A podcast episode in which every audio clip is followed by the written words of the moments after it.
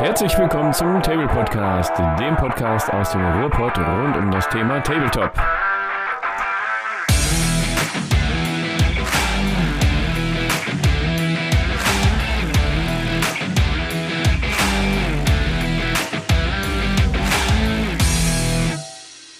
Herzlich willkommen, ihr lieben Gürkchen, Potties und Dysonauten, denn heute haben wir eine ganz spezielle Folge mit euch vor. Äh, ihr werdet wahrscheinlich schon anhand der Folgenlänge sehen, dass wir wahrscheinlich ein bisschen länger gemacht haben heute. Wir wissen es jetzt noch nicht. Wir haben die Podcast-Elite eingeladen. Bisher habe ich das immer nur so gesagt. Jetzt ist es wirklich wahr geworden. Jetzt haben wir wirklich die Podcast-Elite drin, nicht unsere normalen, ulligen Potties wie den Matthias, ne, Matthias? Ja, einmal mit Profis arbeiten, ne? Einmal mit Profis arbeiten. Und da haben wir uns gedacht, holen wir doch die Leute, die es schon geschafft haben, sich ins All zu katapultieren die äh, Dysonauten. Und dann dachten wir auch nicht, die sollen uns irgendeinen Abgesandten schicken. Ne? Oder das WLAN-Kabel aus, ähm, wie heißt das Raumschiff nochmal? Keine Ahnung. Der Station. Mein der Gott. Station, mein Gott. Ja, da irgendwie runterschmeißen oder so. Nee, wir wollten dann alle haben. Und wir haben sie auch alle bekommen. War schweineteuer, aber was soll's. Wir haben sie alle da den Phil, den Hauke und den Piwi. Herzlich willkommen, ihr drei. Hallihallo. Hallo, hallo. Ja, moinsen, das hat so ein Drop-Pot Assault halt an sich, dass der ganz schön kostspielig sein kann. ja, finde ich ja. auch. Aber am Catering müsste noch ein bisschen arbeiten. Also der Weg mit dem Drop-Pot runter, das war doch ein bisschen, naja. Es zerlegt immer so schnell die Stewardessen, wenn wir damit runterkommen. Ich weiß auch nicht warum. Müssen wir uns mal andere Gedanken drüber machen. Ja, nächstes Mal den Shuttle-Service buchen, ja. Hast du Geld für so einen Shuttle-Service? Alter Falter, ey. Potti muss man sein, ey. Dann hast du auch Kohle, oder? Wenn du Potti bist, ja. ey, ich glaube, dann hast du es geschafft, oder? Dann ja, wenn du oben angekommen oder unten, je nachdem, von wo aus du guckst, ne? ja, kannst jetzt sehen, wie du willst, ne? Entweder sind die Dyson Horse ganz schön abgehoben oder oben angekommen und wir sind auf dem Boden der Tatsachen geblieben oder so. Keine Ahnung. Ich kannst du auslegen, wie du möchtest. Kannst du, aber vielen Dank für die Einladung. Ja, gerne. Aber ähm, wir laden euch nicht nur ein, wir wollen auch wissen, wie ihr uns hier ertragt, weil ihr müsst euch ja wahrscheinlich in alkoholischen Getränken ertränken, damit ihr den ganzen Stuss hier äh, überlebt. Ähm, Phil, was spülst du dir in die Kehle runter? Weil ich denke, wir machen, glaube ich, ein paar Stündchen heute. ja, deswegen habe ich mir auch extra eine extra große Tasse mir zugelegt für den, für den Abend heute, oh, dass ja. sie auch ein bisschen länger hält. Und da habe ich mir äh, ganz frisch äh, äh, Lapsang Souchong dr drin aufgegossen. Gesundheit. Das ist, das ist ein, das ist ein äh, chinesischer Rauchtee, der quasi nach dem Trocknen nochmal äh, äh, in Bambuskörben geräuchert wird. Für das ganz besondere Aroma. Schmeckt der so, wie der sich anhört, oder schmeckt der wirklich? Also ich finde ihn ziemlich lecker auf jeden Fall, muss ich sagen. ist irgendwie mein Ding. Habe ich äh, in der ostfriesischen Küche kennengelernt quasi. Da sind doch so viele Chinesen, ne? Schwiegermutter. nee, es gibt auch noch, es gibt auch noch russischen Karawanenrauchtee zum Beispiel. Also da gibt's verschiedene, verschiedene Sorten mit verschiedenen äh, parallelen Entstehungsgeschichten tatsächlich. Also ist auch total Spannend, Kurios ey, was, du alles, was du alles zu Hause hast, Alter. Ja, echt, ich wollte gerade fragen, kaufst du den fertig oder hast du auch so eine Bambusplantage im Garten und machst das dann selber? nee, da musst du einfach ins Teegeschäft und da haben die, so, haben die das eigentlich. Das ist so, äh, wenn also, du so, wenn du so ein ganz. Kannst du mir den schicken? Mein Nachbar hat reichlich Bambus im Garten, der wuchert hier immer rüber. Das ist überhaupt gar kein Thema. ja, das, das mit Bambus kann das echt problematisch sein. Nee, aber der, ähm, da machst du dann halt am besten noch so eine eingelegte Kirsche rein und so und dann kannst du den schön, schön schlürfen. Ne, äh, oh Gott, okay, ja. Ja, kann ich nichts zu sagen. Unser Tee-Experte, der Mo, der ist ja heute nicht da. Der, vielleicht hm. machen wir mal so eine Tee-Folge. Tee, Tee, Teerunde, ja. ja. Oha. Äh, Hauke, ja, ähm, Komm, du nimmst so die harten Drogen heute, oder? Ja, warte, ich, also ich hatte eben ein bisschen Angst, als du schon sagtest, dass wir nicht nur einen Abgesandten geschickt haben, also sprich Piwi, der Captain, der Abgesandte. Wir haben ja auch, auch äh, Kai-O Parker Film mitgebracht und ich habe gedacht, dann, dann ziehe ich mir ein schön Alster, schönes Alsterwasser aus dem Drehkörper rein. hm. Wer das nicht versteht, sollte Star Trek gucken. Ja, da kommen wir später, glaube ich, noch drauf zu sprechen. Piwi, was äh, geht denn bei dir so in die Rübe?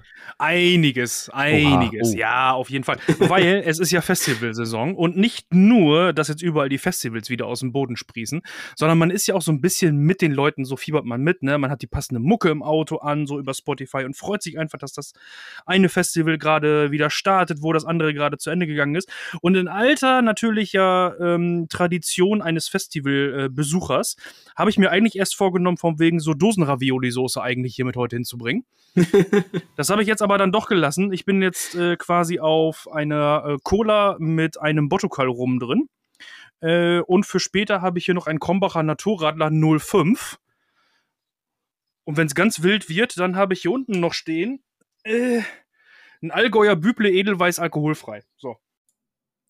Man merkt, Piwi war schon mal da bei uns. Hat sich vorbereitet. Obwohl den Rum, den mussten wir dir ja anschwatzen, ne? Ja, den kann ich immer nur noch mit irgendwelchem Zeug äh, drin trinken. Den trinke ich nicht pur. Oha. Aber Prost Potties. Oha. Das wäre eine gute Entweder-Oder-Frage. Scheiße, aber jetzt. Ja, ah, verkackt. verkackt, ey. Ja. Matthias, jetzt haben wir ja. die Leute aus dem Space hier. Ja. Hast du auch ja, was ja. Spaciges äh, heute am Start oder trinkst du wieder ja. Leitungswasser? Nee, ja, nee, nee mal, komm. Also wenn wir schon so hohen Besuch, ja, ja, wenn wir schon so einen hohen Besuch kriegen, dann gehe ich ab wie ein Sauerland, wie der Sauerlandstern. Da habe ich mir äh, Gin mit, äh, äh, mit Red Bull Melone gegönnt. Oder vielleicht für die anderen, wie das Dorf Münsterland, gehe ich hier steil. Aber ja, ja, ich gönne mir schön äh, Gin mit Red Bull. Soll ja hier auch fröhlich zur Sache gehen. Was soll, ich habe jetzt, ich habe gerade äh, so laut gekaut. Feucht. ich habe ich noch gehört. Ja, feucht, fröhlich und überhaupt. Ja. Mega. Mega. ja, also ich kann den Scheiß ja echt nur ertragen mit, mit dem Rum, der sich so langsam wieder dem Ende neigt. Wir machen immer einfach zu viele Podcasts. Und dann gibt es natürlich endlich mal wieder einen Tut gut, denn tut gut, tut gut. Ne? Ich habe immer noch ja, keinen schön. Werbevertrag von den Leuten. Also wird mal Zeit. Wo kommt denn das her, während du gerade einen Schluck nimmst? Äh, ja. Moment, du kannst mich jetzt noch nicht so überfahren. Wie soll ich einen Werbevertrag der jetzt bekommen? Äh, das kommt aus, aus Essen. Ist von Stauder. Ach, guck mal, ist da kannst um ja fast, Ecke. Ja, also, gerade sagen, da kannst du auch hinspucken. Ja, echt? Aber wer weiß, vielleicht können sich dann die Potties schon mal wieder auf ein neues nächstes Gewinnspiel vorbereiten. Also am besten schon mal äh, in den Folgen nachschauen, wann Fabi die Flasche bestellt hat. ja, erstmal jetzt immer Stauder verlinken bei jedem Post. So. Irgendwie muss halt der mal rangekarrt werden. Ja, geil. Ich würde sagen, dann sind wir bestens vorbereitet.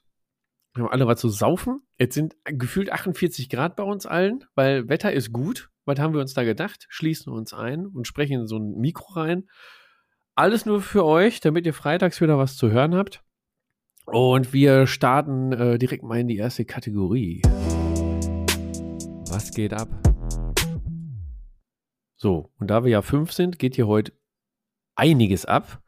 Und da lassen wir natürlich erstmal, äh, wir wollen ja gerne wissen, was geht denn da oben auf der Raumstation ab, Phil? Was ist denn bei dir so gerade hobbytechnisch am Start? Also jetzt für die wenigen Leute, obwohl ich glaube, alle Potties hören noch die Dysonauts, aber sollte wirklich einer dabei sein, der Dysonauts noch nicht gehört hat, vielleicht kannst du ja noch ein bisschen, bisschen äh, weiter zurückgreifen, als so gerade bei dir alles läuft, hobbytechnisch.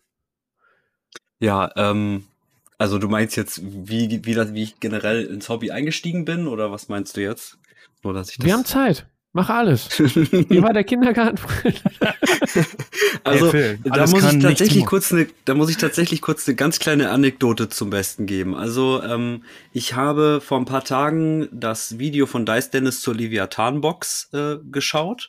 Und ähm, da, da hat er dann so erwähnt, irgendwie drei, drei Jahre nach der Indomitus-Box ist jetzt eine neue Edition irgendwie erschienen. Ne? Auch passend jetzt vielleicht, äh, ich will jetzt nicht vorgreifen.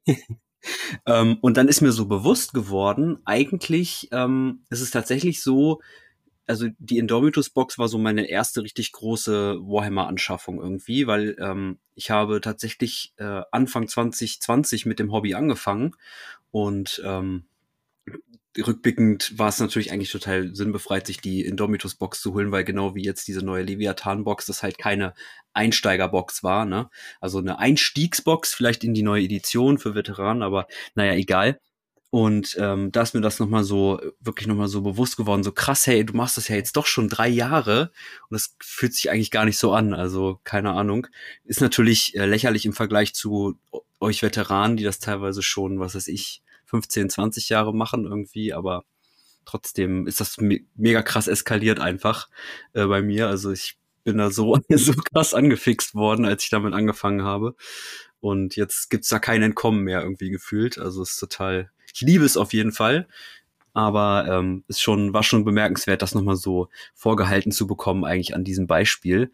Ja, und jetzt gerade ähm, habe ich tatsächlich auch was aus der Indomitus-Box hier auf dem Tisch. Ähm, ich habe hier jetzt endlich mal angefangen, die Primaris aus der Box zu bemalen. Äh, habe hier quasi angefangen, jetzt hier so ein Soul Drinkers äh, Primaris Chapter wieder aufleben zu lassen, weil ich äh, bin neulich bei, bei ähm, im Discord von den Magabotatus äh, hat jemand irgendwie das mal so nebenbei im Nebensatz erwähnt. Ich habe so gesehen, es gibt irgendwie vier Bücher und das hat mich irgendwie total super angefixt, äh, jetzt endlich mal diese Primaris zu bemalen in diesem Schema und mir direkt die Bücher zu bestellen.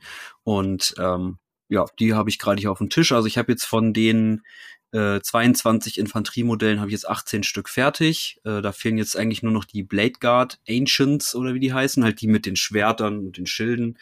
Äh, und dann habe ich noch einen, ähm, noch einen Repulsor hier aus der ähm, aus dem Conquest-Abo noch. Das war quasi so das Finale vom Conquest-Abo. Hat, hat man dann so einen Repulsor gekriegt, aber auch irgendwie in drei, in drei Zeitschriften oder so. Und äh, der wird aber tatsächlich für die Blood Angels bemalt, weil den hatte ich damals schon äh, mit Blood Angels Emblemen und so weiter ausgestattet und ich hatte jetzt keinen Bock, das alles nochmal irgendwie runterzureißen und von vorne zu beginnen. Und ich habe mir auch eh überlegt, dass ich einfach so eine Art Joint Forces Truppe aus äh, Soul Drinkers und Primaris dann für One-Page-Rules ins Feld führen werde, äh, dass ich ein paar mehr Optionen habe. Sind das ja. nicht eh eine Gensaat? Nee, die Soul Drinkers sind tatsächlich Imperial Fists, also ah, okay. für Dorn quasi im Felde. Ähm, und die wurden aber, äh, sag ich mal, zu der klassischen 40k-Zeit, ähm, wurden die ähm, wurden die quasi aus dem Imperium rausgeworfen, äh, weil die ähm, wollten, eigentlich wollten sie so einen so äh, heiligen Speer äh, zurückholen, der mal Dorn gehört hat, so als äh, das große Ding irgendwie, und dann wurden die aber vom, ähm, vom, vom Mechanikum hintergangen. Die haben den dann geklaut, diesen Speer, kurz bevor sie ihn gekriegt haben. Und dann haben sie die, das Mechanikum halt platt gemacht und gesagt, so, ey, gib uns unseren Speer. Und dann wurden die rausgeschmissen und dann sind die durch Warp gereist und sind mutiert und so und äh, werden halt vom Imperium eigentlich als Heretiker gesehen, sind aber in Wirklichkeit trotzdem, also sind eigentlich von ihrem eigenen Standpunkt aus trotzdem treu. Und das deswegen, also das äh, fand ich dann irgendwie spannend, so als Backstory. Das ist nicht so diese ganz klassische hier, äh, für den Imperator äh, äh, Geschichte, sondern schon irgendwie mit einem kleinen Twist drin und deswegen, das mag ich dann immer ganz gerne bei den, bei den Imperiumssachen irgendwie, wenn das nicht so glatt ist. Ja. Herrlich, und wenn du mit der Indomitus-Box angefangen hast, hast du ja quasi jetzt wieder Geburtstag. Wenn die ja, genau. große Box stimmt. Kommt, ne? Ey, Happy Birthday, ja, Phil. Ich habe Hobbygeburtstag, ja. ja. Stimmt. Happy Birthday, Hobbygeburtstag. Altes Küken. Echt, ja, geil. Hast du recht. Ja, danke. Drei Jahre. Drei Jahre ist aber auch echt nichts, ne? Aber das ist schon ja, einiges, einiges erlebt.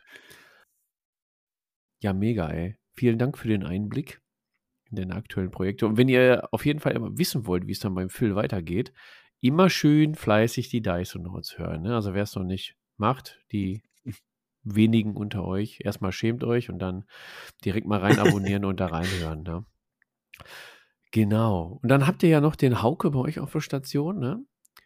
ich glaube, da geht auch so einiges ab. Der, der Hauke, der ist so ein, der hat bei Gewinnspielen, glaube ich, immer ganz Glück. Da dürfte auch noch bei dem auf dem Tisch stehen, oder Hauke? Das stimmt. Auch nochmal hier ähm, herzlichen Dank äh, für, für naja, ich bin ja nicht, nicht gezogen worden in dem Sinne, dass man mich hat ziehen wollen, aber durch Zufall bin ich ja gezogen worden und habe ja richtig abgesandt bei eurer Ver Verlosung und habe mich wirklich sehr, sehr gefreut, denn das war das erste Mal in meinem Leben, dass ich überhaupt was gewonnen habe und äh, das war echt ganz großartig. Also habe ich mich wirklich mega gefreut. Aber ähm, was zurzeit bei mir abgeht, äh, ich, ich habe mein, mein Org Walk für 40k, äh, den habe ich jetzt tatsächlich wirklich fertig, soweit man halt eine, eine Armee jemals fertig hat. Das sind äh, Pi mal Daumen 3500 Punkte. Und äh, danach bin ich jetzt dazu übergegangen, eine Sache von ganz früher auszukramen, nämlich das Spiel Warhammer Quest First Edition von aus 1995. Und äh, da bin ich dabei, halt die gesamte Box anzumalen.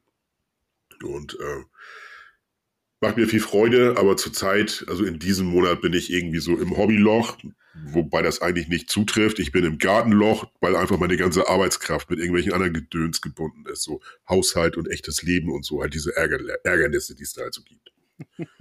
Wenn du ehrlich bist, ist es halt einfach zu warm und die Farben trocknen dir viel zu schnell weg. Und dann hast du gesagt, legst sie ein bisschen ins Planschbecken, oder? Das ginge auch halt. Ja. Ah ja, okay. Also bei Hauke ist gerade so ein bisschen Flaute, aber ich denke mal, oh, so wenn es wieder kälter wird, dann geht es wahrscheinlich bei dir wieder ordentlich rund. Auf jeden Fall. Also ich habe auch eigentlich vor, zum Wochenende hin dann eigentlich die, die Box fertig zu machen. Ich bin da schon recht, recht fortgeschritten. Äh, aber es sind so einige Sachen bei, die ich auch mal neu testen muss. Also ich bin da gerade, also das sind halt auch so Türen bei, halt so eine, so eine Plastikteile, mit denen man halt Bodenpläne verbinden kann. Das sind Plastikklammern in Form von Türen. Und da will ich äh, dieses neue Dry Brushen mit wisch, nimm's, nimm kein Zewa, sondern nimm die Verpackung, mach's am Styropor äh, und gucken, wie sich das dann ergibt halt. So. Oder an der Raufasertapete, geht auch. Aber die genau. auf der Rolle und nicht an der Wand. Ganz genau halt. Den Trick habe ich ja original bei euch gehört und äh, ich brauche mir etwas länger, um sowas umzusetzen, aber ich bin da noch ganz, ganz heiß drauf.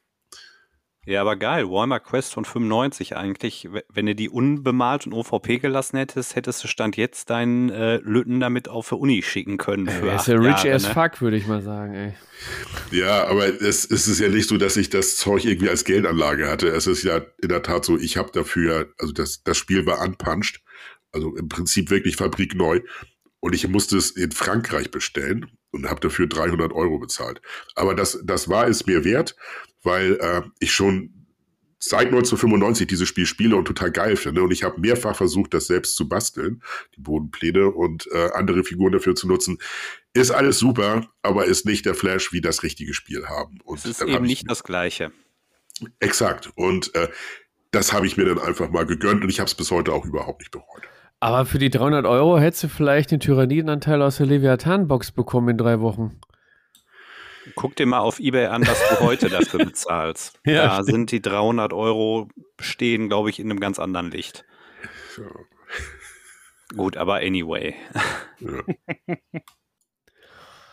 Ja, Pivi, brauchst gar nicht so zu lachen. Was geht denn bei dir ab? Ich sehe, du bist schön fleißig am Malen. Ich sehe aber nicht, was du malst. Ist noch ein Geheimnis oder? Ah, ja. Nein, es, nein, es sind Bases. Ähm, ich habe jetzt in den letzten Wochen relativ viel OPR gespielt und habe dann gemerkt, ähm, dass meine Elder, die ich auf 32 mm Bases gepackt habe, ähm, doch ein bisschen sperrig sind auf dem Tisch. Und äh, jetzt haltet mich für bekloppt, aber ich habe mir von Microart Studios habe ich mir dieselben Bases nochmal bestellt, bloß als 25 mm. Und jetzt klöppel ich die alle runter, die ganzen äh, Elder, und klöppel die auf 25 mm Bases wieder drauf. Also das sieht dann, ihr im Podcast könnt es nicht sehen, aber ihr in der Kamera, ne? Das sind die, sind die Elfen auf den großen Bases und ähm, das sieht so einzeln eigentlich gar nicht so schlecht aus, aber im Spiel ist es doch, sagen wir mal, eher äh, hinderlich. Und deswegen packe ich die wieder auf, auf kleinere Bases. Hätte ich mir auch nicht träumen lassen, dass das irgendwann mal passiert, aber es passiert gerade. Ähm, und von daher bin ich mal gespannt, was das wird. Und ansonsten wächst diese Elder-Armee, ähm, ohne es eigentlich zu wollen, wächst die irgendwie komischerweise ran. Und plötzlich standen hier neue Minis, die irgendwo vom Bossboten gebracht wurden. Ähm, hier diese Elder Wrathguard oder wie sie heißen. Hier. Ne? Ah, ja, die. Da sind mhm. aber nur fünf drin und das fand ich ja total scheiße. weil äh, bei OPR kann man da die als Dreiertruppe spielen. So, und was macht der geeignete Hobbyist mit einem Drucker? Er druckt sich's aus. Achso, ich dachte, du holst hier oh. fünf Pakete insgesamt. Nee, nee. Damit nee. du fünf Dreiertrupp spielen kannst. Nee, nee, das, das, äh, das wäre es ja so. Ne? nee, viel zu teuer. Fünf Dreier-Trupps mit fünf Paketen, A5 Modelle. Liebe Kinder, rechnet nochmal nach. Ist egal, ich weiß, was Fabi meint. Ähm, das, das geht ab. Jetzt kommt's erst. Nein, nein, alles gut. Ich bin gerade weiter im Überlegen, was, was noch so passiert. Ähm, Rollenspielrunde habe ich wieder angefangen. Da bin ich jetzt gerade dabei, ähm, mit unserer ähm, fast alten Runde Pathfinder zu zocken. Und ich bin immer noch am Überlegen, ob ich äh, es einfach mal anbiete, den Leuten da draußen ein One-Shot Warhammer äh, Fantasy-Rollenspiel anzubieten. Ja, gerne. Das, ähm, da, da bin ich immer noch dabei. Und ansonsten, es stehen so viele Projekte hier, wo ich einfach mal hier und da arbeite. Also von daher, es ist viel los, aber zu wenig Zeit, euch das jetzt alles zu erzählen. Also von daher machen wir hier einen Punkt. Also wenn du ähm, ein bisschen Unterstützung brauchst so beim Projektmanagement oder so, die Magabot, die Jungs von Magabotato, die hatten jetzt letztens eine Folge, da wurde so das Projektmanagement ein bisschen angesprochen. An der Stelle Grüße an die Jungs und Mädels von Magabotato, war eine schöne Plauderfolge. War gut. Ja. Muss ich sagen. Ja, vielleicht kann der Piwi sich da noch äh, seinen Plan zurechtschneidern. Nee, will ich gar nicht. Also ähm, ich habe also das ganz alles gerne. Durcheinander. Nee, ja, genau. Ich habe das ganz gerne, wenn ich einfach hier oben hinkomme und sage von wegen, ey, wo habe ich jetzt Bock drauf? Okay, alles klar. Der Hauke, der wollte noch Figuren haben. Also, was machst du? Äh, packst du Figuren auf den Drucker, wartest, bis die fertig sind. Was machst du in der Zeit? Ach guck mal, hier stehen noch irgendwelche Zwerge rum, die dir für Fantasy machen willst. Okay, dann machst du da ein bisschen weiter. Ach, guck mal hier, dann ist jetzt nächsten Tag, guck dich irgendwie plötzlich wieder so ein Elder an und dann denkst du dir, ah, der muss auch noch fertig. Ja, dann machst du das. Also ich bin da nicht so stumpf und äh, mach das alles nach, nach Projektplan. Das ist quasi die cha chaotische Lagerhaltung der Miniaturenbemalung. Ja, das hat ja auch was irgendwie von Arbeit, ne? Also ich sag mal, auf der Arbeit hast du Projekte, du hast Deadlines und was weiß ich nicht was, da habe ich keinen Bock drauf. Ne? Also, wenn ich hier sitze und Hobby mache, dann will ich auch das machen, worauf ich jetzt gerade Bock habe. Und dann gucke ich auch mal links und rechts des Weges. Also, von daher. Das ist ein geiles Schlusswort. War eine schöne Folge mit euch. Ja. Nein, Quatsch. Nee, gute Einstellung. So ähnlich mache ich das ja auch. Gut. Ihr seid, ihr seid alle totale Hobby-Anarchisten, echt. Also das ist, ja. das ist unglaublich, echt. ich kann nur mit Deadline-Liste und Projektplan arbeiten. Ich glaube, ich schenke dir zum Geburtstag mal so ein Kanban-Board und, und hier kannst du schwarzen Gürtel in Kanban machen und so ein Mist. Alter, hast du mal in, hast du mal in der Webcam in mein Zimmer hier geguckt von wegen so und du willst mir irgendwas checken, womit ich irgendwelche Projekte planen kann? Ja, ich kann das sehen. Ich bin ja auch so, also ich bin ja auch so, ich habe das ja auch, ich weiß gar nicht, war das, als ich bei euch war oder als wir mal zusammen gecastet haben, wo ich auch gesagt habe, so dieses ganze Projektgedöns geht mir voll auf den Sack, das ist wie Arbeit. Vielleicht liegt es auch einfach dran, Hauke, ich glaube, du bist ja nicht ganz so projektarbeitsmäßig unterwegs, beruflich und äh, deshalb geht dir das vielleicht nicht so ab wie uns. aber äh, wie auch immer, aber ich kann Piwi da voll und ganz nachvollziehen. Echter Hobbyluxus ist, sich einfach hier aussuchen zu können, worauf man Bock hat und auch einfach mal Sachen stehen zu lassen. Und wenn du an dem Punkt angekommen bist, ohne dir Stress zu machen, dann, dann ist, hast du schon einen großen Schritt gemacht. Ich meine, das muss ja jeder für sich selber ausmachen. Aber äh, ja, Gut, da wäre jetzt auch ein gutes Schlusswort gewesen. ich mache jetzt, ich glaube, ich mache ja, Erzähl mal direkt, was bei dir abgeht. Ja, also was geht bei mir ab? Ich bin aktuell auch ob des Wetters, der Hauke hat es angesprochen, ähm, nicht so sonderlich aktiv hier unten im Keller. Ich habe letztens ähm, meinen äh, Sherman-Panzer mal mit der Airbrush angesprüht und habe dann tatsächlich festgestellt, ich hatte bislang nur Ölfarbe mal auf dicker grundierten Modellen und ich habe tatsächlich ein bisschen was an den Kanten mit dem, mit dem Lösungsmittel abgerubbelt. Macht aber nichts, ich gehe da nochmal dünn mit der Airbrush drüber und dann passt das auch. Ansonsten habe ich letztens mit Fabian Shatterpoint gespielt. Ähm, mhm. Das war auch recht unterhaltsam schönes Spiel, auch wenn wir uns äh, mit den Regeln schwer, schwer getan haben, beziehungsweise mit der Didaktik der Regeln. Ja, ich wollte schon sagen, am Regelbuch, die Regeln sind eigentlich total easy. Ja, ja, ja. Also nach de nachdem man auf, also wir hätten das YouTube-Video vielleicht vorher gucken sollen, nicht nachher. Aber ähm, ja, ansonsten war es ein schönes Spiel. Mich spricht es aktuell ob der verfügbaren Modelle nicht so an, als dass ich da jetzt sagen würde, da müsste ich irgendwas kaufen. Wenn da mal so die klassische Trilogie bedient wird, dann werde ich da wahrscheinlich Opfer und mir so zwei so Pakete kaufen müssen, wollen, wie auch immer, um, um da auch mitzumischen. Aber dass ich jetzt danach gesagt habe, ich brauche jetzt unbedingt auch die Box mit dem Gelände oder so, nee, lass mal. Mhm. Ansonsten stehen auch diverse Projekte hier. Ich habe die Indomitus Box, ich habe statt, was, Phil, wie viele Modelle waren es bei den Space Marines? Boah, da kann ich jetzt nur oder? lügen. 26, Auf jeden Fall eine Menge. Ja, 26, ich habe eins bemalt jetzt, also be bevor die neue Box kommt.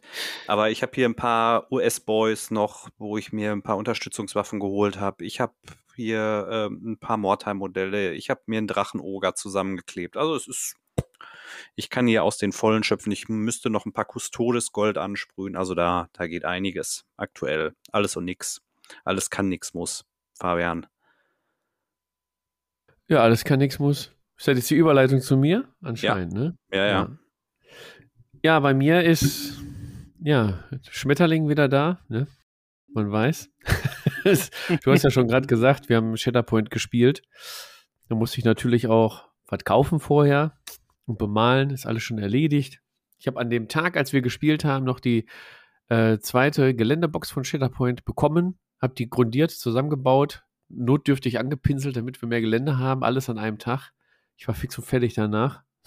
das ist, fix und fertig. Ja, fix und fertig, genau. nee, ist ein sehr schönes Spiel. Damit beschäftige ich mich momentan. Macht richtig viel Spaß. Jetzt nicht nur, weil es Star Wars ist, sondern weil die äh, Regeln sehr interessant sind.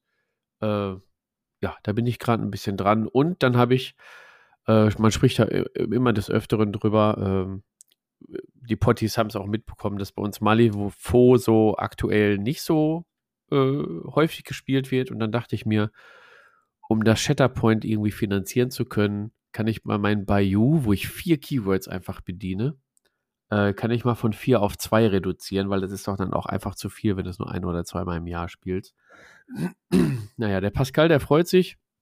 Der hat die von mir dann äh, erworben, freut sich über bemalte Modelle und kann Malifu in seiner Community mal ein bisschen breiter treten. Ja, und dann habe ich mir gedacht, kann das auch direkt weitergehen, denn die Freebooters Piraten von meinen Söhnen, die werden seit Jahren nicht angepackt und nicht bespielt. Dann habe ich mit denen kurz gesprochen und dann haben wir auch gesagt, dann soll lieber damit einer spielen, der damit was anfangen kann. Ich spiele eh nur mit meiner Bruderschaft und dann habe ich da auch, auch beim Pascal in die Ecke ein schönes Paket hingeschickt auch mit einer limitierten Figur. Und die freuen sich jetzt, dass sie wieder gespielt werden. Also da nochmal schöne Grüße hin. Viel Spaß mit den Minis. Dafür habe ich jetzt Star Wars Starpoint. jo, und dann haben wir noch hier bei äh, Was geht ab, habe ich nochmal so eine Frage reingestellt. Vielleicht, um gleich noch äh, zu unserem Hauptthema, äh, um das so ein bisschen einzuleiten. Können wir kurz und knapp vielleicht antworten?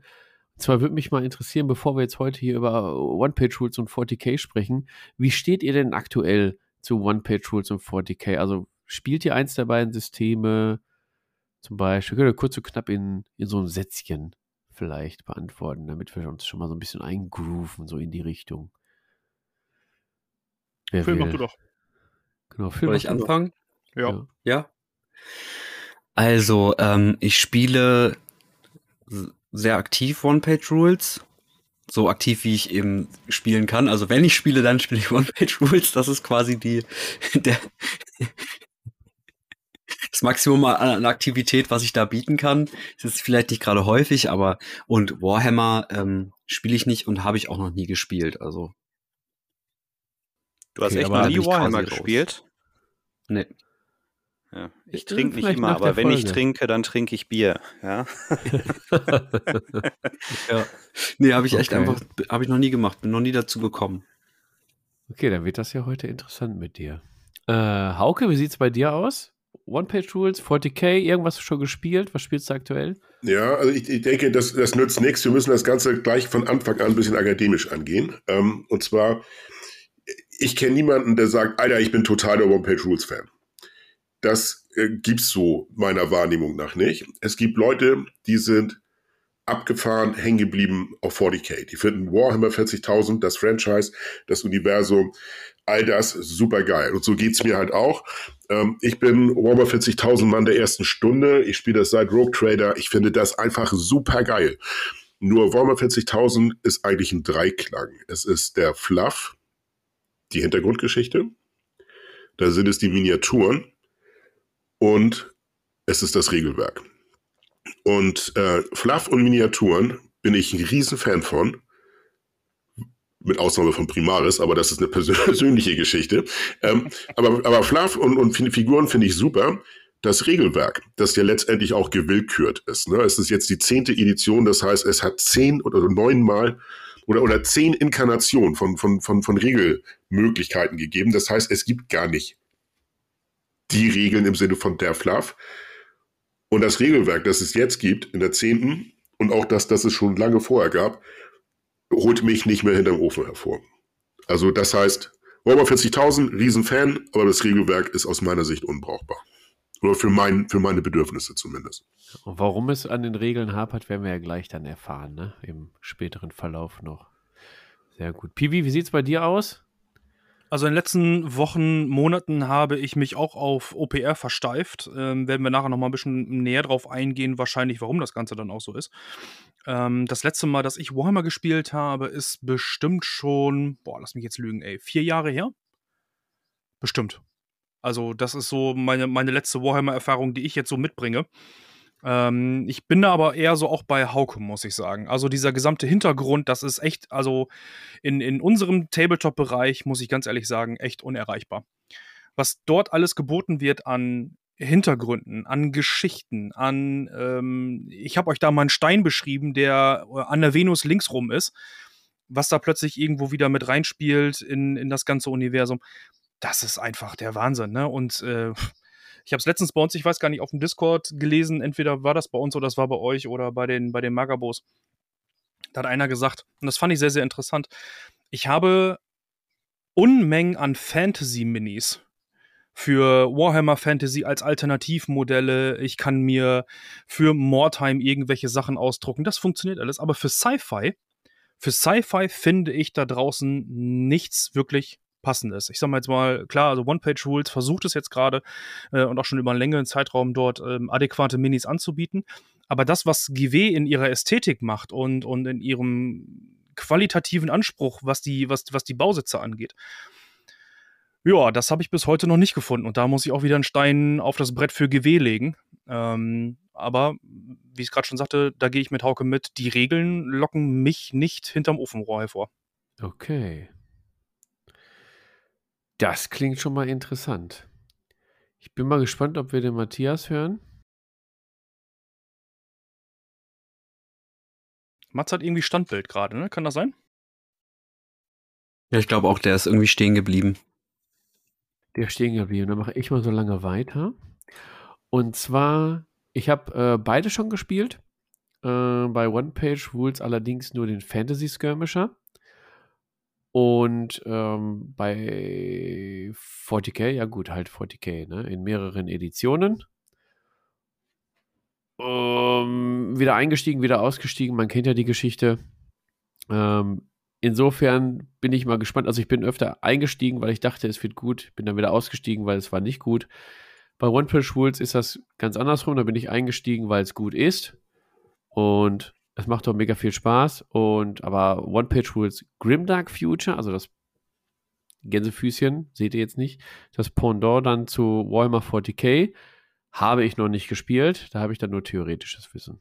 Deswegen bin ich mal gespannt, ähm, was der Matthias da so für Erfahrungen hat. Ich hoffe, der hört uns jetzt wieder. Ja, also ah, perfekt. Äh, tatsächlich geht es mir, glaube ich, so wie dem Rest hier auch, ähm, dass ich ja, also ich spiele aktuell OPR und äh, ich habe das letzte Mal 40k gespielt. Das muss im Sommer 2021 ähm, gewesen sein. Das, da war mein letztes 40k-Spiel in der neunten Edition.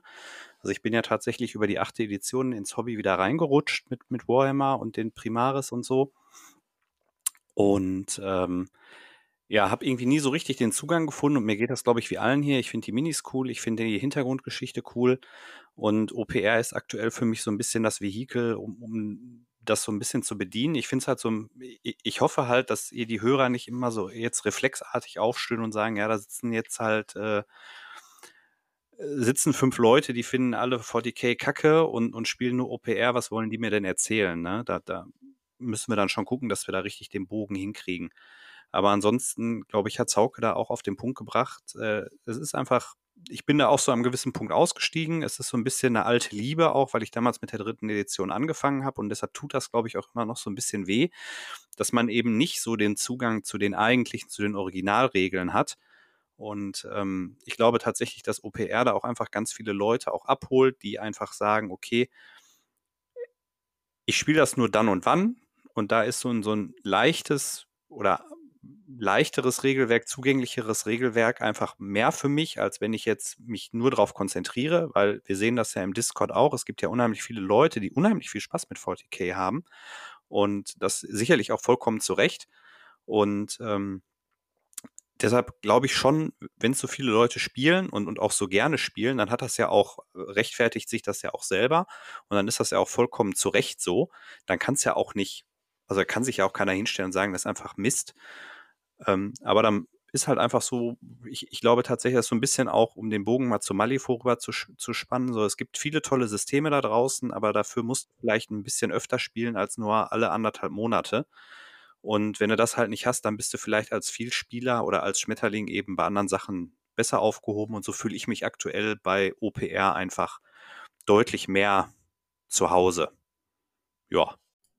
PV, wolltest du was sagen? Ja, ich möchte gerne was sagen. Das ist, trifft nämlich eigentlich auch genauso in die Kerbe, die Mattes gerade sagte. Ne? Ähm, also, ähm, was uns heute Abend hier, glaube ich, alle zusammengefunden hat, ist nicht, dass wir irgendwie über 40.000 oder über OPR erziehen wollen. Das ist uns wirklich fern. Aber was mich einfach dann so, ähm, ja, so, so, so, so wirklich, wirklich gerne OPR spielen lässt, ist einfach von wegen so, ich habe ein Spiel, wo ich einfach auch nach mehreren Wochen, wo ich es nicht gespielt habe, auch wieder in die Regeln reinkomme was ich zum Beispiel bei Infinity nicht habe, was ich bei Malifaux nicht habe, was ich äh, bei oh, Name It, Bolt Action zum Beispiel oder so einfach nicht habe. Und ähm, deswegen, also äh, von unserer Seite aus, wo wir jetzt gerade mit unserem Droppod äh, gelandet sind, ähm, wir wollen auf jeden Fall äh, nicht euch irgendwie 40.000 madig machen oder OPR madig machen. Also von daher, das wäre für mich nochmal so ein ganz, ganz wichtiges Ding, was ich vorausschicken möchte. Genau, Matthias, das ist der Disclaimer, den wir natürlich vorher äh, bringen wollten, den hat der Piwi dann jetzt gebracht. Ne? Das soll jetzt hier kein GW-Rant werden oder so, den gibt es dann oh. in. Ja. Das, das äh, tut, mir, tut mir sehr leid, das, äh, äh, das wusste ich nicht, Was? dass ihr sowas äh, im Vorfeld auch noch irgendwie machen wolltet. Ja, aber wir hätten es wahrscheinlich wieder vergessen, weil wir sind ja nicht so professionell. Also ich dachte jetzt, Piwi wollte sagen, ach so, das wird's nicht, ja, dann bin ich raus, ja. No. So, wir, wir ledern jetzt, wir ledern jetzt nicht richtig ab. Ja, danke, tschüss. Ähm, nee, ich, ich denke, wir sind alle erwachsen genug, hoffe ich, auch unsere Zuhörer teilweise und können damit richtig umgehen. Und ähm, ich, ich sehe da, ich sehe das ja auch so ein bisschen von der anderen Seite. Ähm, solange es viele Leute da draußen gibt, die gerne Warhammer spielen, oder sagen wir besser Warhammer mit den Regeln, äh, die GW anbietet, ist das gut, weil das hilft auch dabei, dass, dass das System und oder die, die Geschichte um, um dieses System eben weiterlebt. Und äh, ohne die ganzen Deppen, ich meine, wir zählen ja auch dazu, wir kaufen ja auch irgendwelche Boxen. Wir haben Leviathan auch vorbestellt und ich freue mich auch drauf, ähm, durch das Buch zu gucken und da reinzublättern und so. Gut, die Regeln interessieren mich jetzt nur so, geht so. Ähm, aber tatsächlich der ganze andere Kram, der da drin ist oder so, der ist ja dann doch auch, das ist ja mehr als einfach nur so ein nacktes System und finde ich doof. Ich würde da gerne auch noch einmal ganz kurz in die Bresche schlagen. Und zwar, es ist ja auch keinesfalls ein Gegensatz. Ne? Es ist ja nicht so, dass sozusagen unversöhnlich auf der einen Seite die Leute stehen, die Warhammer 40.000 spielen und äh, auf der anderen Seite die Leute von, von OPR und dann gibt es einfach kein Mittelding. Ganz im Gegenteil. Ähm, OPR und 40k ergänzen sich wunderbar. Es gab vor einiger Zeit äh, bei Dice Dennis, ähm, ich glaube, das war The Road to OPR, Grimdark Future, da sagte Steff Bert, ähm, er sei Fluff Money und deshalb könne er OPR nicht mit GW-Figuren spielen. Äh, das, das, das mag er so sehen, aber wenn man das genauer betrachtet, ergibt das gar keinen Sinn. Denn ähm, er, der, man, man ist ja nicht dazu angehalten, äh, very, very angry Marines mit World Eaters darzustellen, sondern es ist ja vielmehr so, dass man seine World Eaters mit OPR-Regelwerk spielt. Das heißt, Fluff und Figur bleibt erhalten, nur die Regeln ändern sich. Und das ist ähm, für eine Vielzahl von Spielern eine wunderbare Möglichkeit, die Figuren wieder auf den Tisch zu bringen. Und äh, wie gesagt, es, es ergänzt sich. Es ist keine, keine Frage von Hass oder Alternativlosigkeit.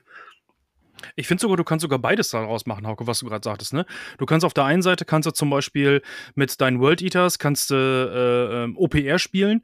Du kannst aber auch sagen, von wegen, ich mache es auch im Prinzip andersrum. Ne? Also ähm, ich diesen, diesen Fluff, den ich da mache, meine. Ne?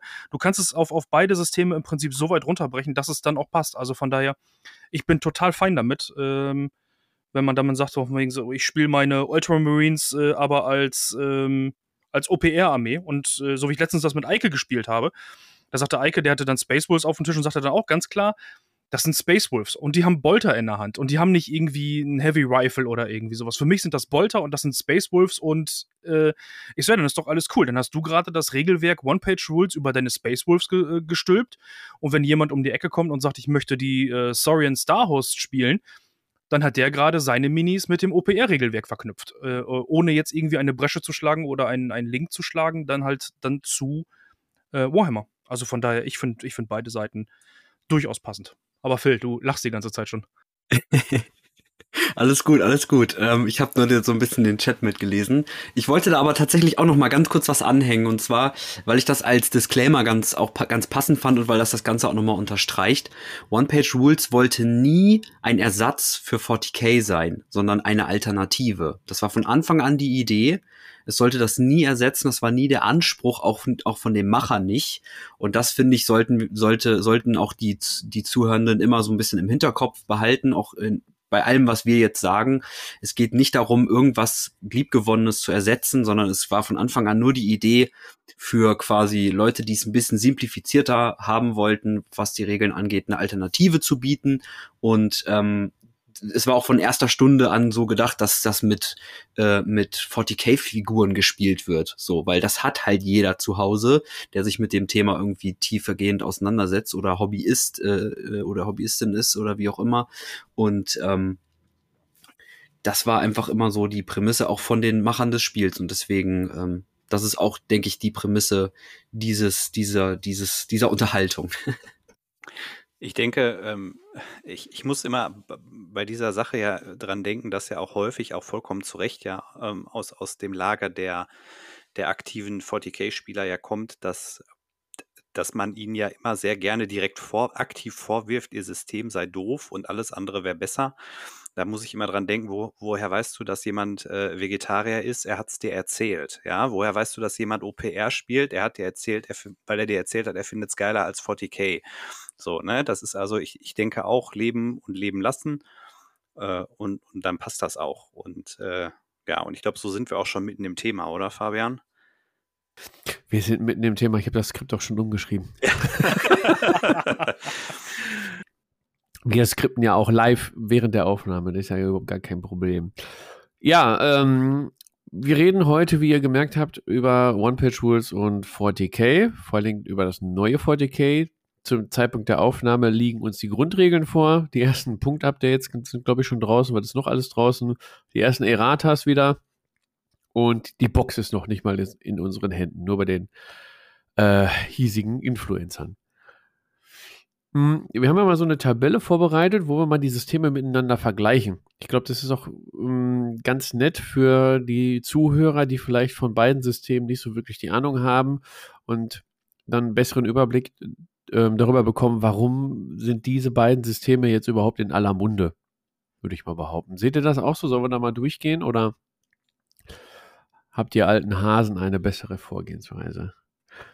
Daumen hoch, alles klar. Sehr gut.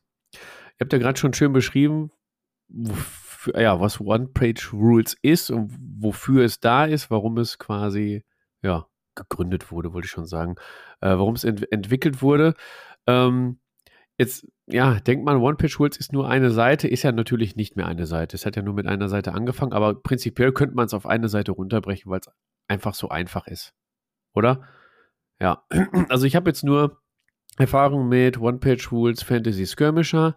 Da muss ich sagen, also das kannst du wirklich mit Regeln auf, auf einer Seite spielen. Das ist nichts kompliziert, das ist total simpel, aber hat trotzdem eine enorme taktische Tiefe, äh, richtig viel Spielspaß und es geht ganz schnell, dass du wieder ein neues Spiel anfängst, oder Phil? Also, ähm, da ist es halt tatsächlich so, dass, dass damit eine Besonderheit, wie ich finde, von One-Page-Rules auch direkt einhergeht. Es reicht, dass du One Page, äh, dass du Age of Fantasy Skirmish gespielt hast, um einen Gesamtüberblick über One-Page-Rules zu haben. Weil egal, ob du jetzt Fantasy Skirmish spielst oder du spielst ähm, äh, du spielst meinetwegen auch Fantasy Regiments, äh, wo du natürlich noch so ein bisschen Extras mit drin hast von den, von den, von den Bewegungsregeln und so weil das natürlich auch dieses klassische Rank-and-File-System dann ist. Oder du spielst Grimdark Future Firefight oder auch das normale Grimdark Future. Die, äh, es, die Essenz der Regeln ist immer identisch. Ist immer das gleiche im Endeffekt. Du hast immer diesen Defense-Wert und den Quality-Wert äh, und im Prinzip die, die, die zentralen essentiellen äh, Bewegungen und so weiter funktionieren eigentlich immer identisch. Äh, natürlich hast du beim Skirmisher noch so ein paar kleine Extra-Regeln, ähm, weil es halt noch ein bisschen an gewissen Stellen mehr ins Detail geht, aber vom, vom Kern her, äh, wenn dir, äh, wenn dir das Fantasy Skirmish gefallen hat, dann werden dir auch genau aus denselben Gründen die anderen äh, drei, beziehungsweise mittlerweile sind es ja sechs Spiele insgesamt oder die anderen fünf auch äh, definitiv zusagen, da bin ich mir sehr sicher. Ja, und das fand ich nämlich sehr spannend und sehr interessant, weil ich habe mich mit dem Matthias darüber unterhalten. Äh, Gott und die Welt spielt One-Page-Rules, aber die meisten eigentlich auch Grimdark Future, muss man ja einfach äh, gestehen. Sci-Fi-Modelle, PV wird da einem zustimmen.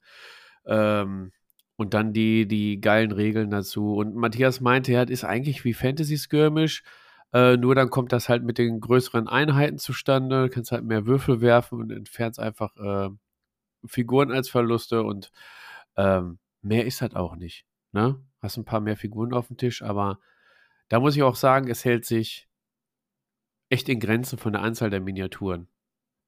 Ne? Und es macht super viel. Ja, gut. Was spielst du nochmal, Matthias? Du hast ja echt nur drei Modelle auf dem Tisch bei 3000 Punkten. ja, ja.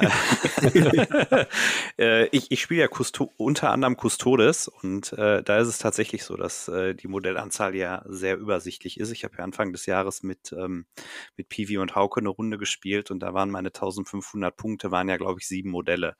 Und, ähm, und sie waren arschig. Ist, und sie waren äh, arschig. Und das vergesse ich dir bis heute nicht. Ja. dass ich dir da in den Arsch getreten habe. Und zwar Alter so richtig. Schwede, ey. Ja, so richtig. ja.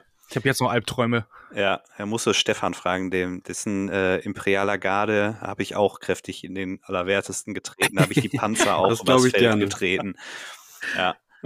aber aber äh, ja, das, ähm, also ich denke auch, was du gesagt hast, so un unterm Strich, wenn du das eine kannst, kannst du das andere auch. Ähm, und äh, ich denke, es ist halt auch einfach so, dass ich beziehe das jetzt mal wieder auf, auf unseren Discord und vielleicht auch bei den Dysonauten, vielleicht korrigiert ihr mich, wenn ich das falsch sehe. Ich habe den Eindruck, dass tatsächlich deutlich mehr Leute 40k spielen als Age of Sigma. Und ich glaube, dass deshalb auch rein subjektiv der Eindruck da ist, dass deutlich mehr Leute sagen, okay, ich probiere mich bei OPR Grimdark Future aus, als äh, ich spiele Age of Sigma. Vielleicht ist auch also ich habe nie Age of Sigma gespielt. Vielleicht macht Age of Sigma auch vielleicht was anders oder besser als das äh, reine 40k-Regelwerk. Jetzt, das kann ich nicht einschätzen, dass die Leute da vielleicht glücklicher sind. Oder man, man nimmt das halt einfach auch in seine, also ich persönlich habe halt keine Age of Sigma Armee, die ich jetzt irgendwie anderweitig rumschubsen möchte. Ich habe mir halt gezielt für Fantasy Skirmish ein paar Sachen gezielt gekauft. Äh, und deshalb spielt für mich die Musik da eher im Grimdark Future Bereich, eben weil auch generell im Tabletop-Hobby ja 40k einfach auch die AAA-Marke, glaube ich, oder einfach faktisch ist. Ich würde gerne direkt darauf antworten. Und zwar, ähm, das entspricht auch meiner Wahrnehmung, dass 40k eher mit OPR verknüpft ist als Age of Sigma. Und ich glaube, die Erklärung, das ist jetzt anekdotisch, ich habe ja nichts hier irgendwie empirisch erforscht, aber ich glaube, die Erklärung dafür ist folgende. Ähm, 40k ist so gewachsen, wie es halt gewachsen ist. Und bei 40k läufst du in Runde 1 Gefahr, durch Beschuss ausgelöscht zu werden. Und das ist ein Problem, das die Regeln, das gesamte Regelwerk äh, auffangen muss. Und das ist bei Age of Sigma anders. Da läufst du zwar auch Gefahr, angegriffen und beschossen zu werden, aber mit ungleich milderen Folgen. Das ist halt, also ich sage mal, wenn du gegen Elfen antrittst, ist das nicht so schlimm, als ob du gegen Tau antrittst. Der Beschuss der Tau wird sicherlich bedeutend härter sein. Und äh, von daher gibt es das Bedürfnis, diesen im Spiel äh, inhärent angelegten Nachteil durch das Regelwerk auszugleichen, nicht. Dass die, das dazu führt, dass die Age of Sigma-Regeln vermutlich sich intuitiver und ausgeglichener anfühlen als die 40k-Regeln ich kann mir zumindest vorstellen, dass natürlich erschwerend für dieses ganze Thema noch hinzukommt, ähm, dass Age of Sigma ja noch ein recht junges Regelwerk ist und deswegen noch gar nicht dieses Problem der, der, der, der äh, Veterinär in den Kellern verstorbenen Minis hat, was halt 40k haben kann, potenziell. Ähm, wo, wo dann viel weniger die Situation auftritt, wo sich dann der geneigte Hobbyist erinnert, ach, ich habe ja noch die Armee sowieso, ich habe ja noch eine Tau-Armee oder ich habe ja noch eine Ork-Armee, die könnte ich ja mal wieder rauskramen. Und das passiert wahrscheinlich mit Age of Sigma gar nicht so häufig, äh, weil, weil die potenziellen ähm, äh, sozusagen, die sich potenziell davon angesprochen fühlen, die haben dann vielleicht wirklich eher eine, eine, eine äh, Fantasy-Armee dann äh, äh, im Keller und denken dann, oh, die ist ja auf Eckbasis und da kann ich ja jetzt nicht so irgendwie, da muss ich ja regimentsbasiert spielen, das geht ja gar nicht. Ähm, und äh, ja, das ist, glaube ich, auch so noch mit ein Faktor, der das Ganze noch so ein bisschen unterstützt, dass einfach die sich generell davon nicht so angesprochen fühlen. Okay. Ich denke mal, wir schmeißen mal hier einen roten Faden in, in die Folge rein. Äh, gehen wir das Skript so von oben bis unten durch. Jetzt haben wir ja schon einen kleinen Einblick bekommen in äh, OPR. 40k kennt, also sorry, kennt aber auch jeder eigentlich, der, der im Hobby drin ist. Da braucht man gar nicht so viele Worte verlieren. Ihr habt gerade schon gesagt, Fluff, Minis und Regeln. So, das sind die äh, drei großen Säulen bei 40k, worüber wir jetzt auch regeln wollen. Und ähm, ich denke mal, wir gehen mal einmal durchs Skript, dann haben wir so einen kleinen roten Faden. Dieses Thema haben wir einmal kurz vorgestellt, ein paar Erfahrungsberichte schon äh, schon geschildert. So, jetzt fragt sich der geneigte Hobbyist, was brauche ich denn zum Einstieg in die Systeme? Und äh, da fangen wir dann schon an, beide Systeme mal miteinander zu vergleichen. Und damit wir am Ende auch so ein Fazit ziehen können, die Vor- und Nachteile der beiden Systeme und was ist dann letztendlich für uns persönlich vielleicht das, das bessere System, können wir drüber sprechen. Also, was meint ihr, was benötigt man äh, für einen Einstieg aktuell bei One-Page Rules und beim, also wir reden jetzt über die 10. Edition Warhammer 40k. Wie sieht es da bei euch aus? Wer möchte mal direkt vorpreschen? Da kann ich tatsächlich sogar was zu sagen. das ist wahrscheinlich das Einzige. Also, ähm, das hat man ja jetzt äh, äh, ausreichend mitbekommen, dass man halt eine Combat Patrol Box für den Einstieg bei 40k braucht, äh, die halt unterschiedlich bepreist ist. Also, ähm, ich hätte hier tatsächlich sogar von der ähm, hier von der imperialen äh, Garde quasi hier äh, die Box, wo diese Illusion Starstriders drin sind und diese, ähm, ich weiß gar nicht, wie die heißen. Aber nee, das ist ja gar keine Combat Patrol Box, sondern das ist ja diese andere Box. Wie heißt denn die nochmal? Ähm, meinst du die, meinst meinst diese Themaboxen? Battle Forces oder was? Nee, nee, nee, nee, nee, nee. Ich meine diese jetzt diese jetzt so als Alternative noch zu der, warte mal. Ja, halt mal, halt mal hoch. Ich hab doch noch, Also eigentlich sind die äh, Combat Patrol Boxen ja alle gleich gepreist, ne? Also die kosten ja bei GW alle das gleiche. Die Frage ist immer nur, wenn du Mini pro Euro rechnest, dann sind sie unterschiedlich. Ja, ja, genau. Mhm. Aber äh, grundsätzlich, ja, ist Combat Patrol ja, kostet die Box 120 Ocken. OVP jetzt, mhm. wo auch immer ihr das kauft. Ich, ich gehe jetzt einfach mal vom, vom Hersteller aus. Ähm, ja, kostet 120 Euro.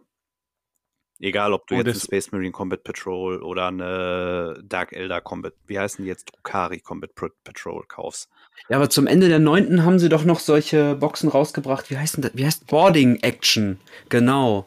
Haben sie die Boarding Action Boxen, Boxen ja noch rausgebracht. Ja, das war doch dieses. Das waren auch etwas kleinere Combat ja. Patrol Boxen. Aber das war ja das andere Format, was sie ja über diesen. Mhm ja, Boarding Patrol halt, wo du Schiffsinteraktionen spielen kannst, konntest. Da hatten genau. sie auch extra Gelände und da gab es ja, glaube ich, auch andere Regeln der Armeezusammenstellung. Aber frag mich jetzt bitte nicht, wie ja. sie das in die Zehnte überführt haben. Ähm, da das weiß ich tatsächlich auch nicht. Aber alle anderen Regeln kriegt man ja ansonsten kostenlos als Download. Das heißt, äh, im Endeffekt, wenn man jetzt mal die ganzen Materialien zum Bauen und Bemalen der Minis weglässt, bist du da wahrscheinlich beim Händlerpreis wirklich von 100 Euro. Ähm, äh, und wenn du das äh, jetzt mal One-Page-Rules gegenüberstellst, das Starter-Pack zum Download mit ausdruckbaren Papp- äh, oder Papierfiguren kostet nichts. Also wenn, wenn wir jetzt wirklich mal, äh, wenn wir jetzt wirklich mal äh, ganz genau sind, ähm, das macht, macht wahrscheinlich ich, kaum ich krieg, jemand, ich aber. Direkt, ich werde direkt getriggert. Also, ja. Ja, ich verstehe also, es, ich verstehe es. Aber wenn, man's, wenn wir wirklich mal ganz erbsenzählerisch genau sind, bist du wirklich bei 0,0 Euro. Ja, aber dann kannst du auch, ja, aber jetzt mal im Ernst, ja. Wir, wir reden hier über Tabletop, über Miniature Wargaming, ja, wie der Brite so gerne sagt, ja. Und, ähm, ja, natürlich. Also klar kannst du ist der Einstieg, wenn du jetzt wirklich sagst, ich möchte es ganz schmal machen, kann ich es mir ausdrucken. Aber ich glaube, alle Leute, die diesen Podcast hören, sind schon weit über dieses Stadium hinaus, als dass sie einfach sagen, ich bin total vernünftig und drucke mir erstmal auf ein paar Papierzetteln ein paar Figuren aus und dann probiere ich mit meinem Freund drei, vier Probespiele aus, bevor ich total eskaliere und 200 Euro für Miniaturen, Gelände und anderen Kram ausgebe. Also ja, ich kenne euch da draußen und ich kenne auch mich. Also äh, vielleicht, Fabian, siehst, siehst du oder Hauke, ihr zuckt auch direkt, äh, was triggert da, was triggert euch da? Ja, ich wollte dem Phil nur ganz schnell eben recht geben, weil äh, One-Page-Rule bietet es ja auch an, diesen Download. Also die haben Bilddateien, Druckdateien zum Download angeboten, wobei dann Games Workshop sowas nicht anbietet, weil die halt auf die Miniaturen setzen. Also prinzipiell hat der Phil natürlich recht. Kannst mit 0 Euro, kannst du das ausdrucken und drucken hier, liebe Leute, Laser- oder Tintenstrahl, nicht 3D-Drucker, ne? Weil mittlerweile reden ja nur noch alle von 3D-Drucker. Ähm, ja, so eine DIN A4-Zettel kannst du nicht mit einem 3D-Drucker ausdrucken. Also glaube ich nicht, hat noch keiner gemacht. Ja. Und bei 40k brauchst du wirklich Figuren. Oder Hauke, wolltest du das auch sagen oder hast du noch was anderes?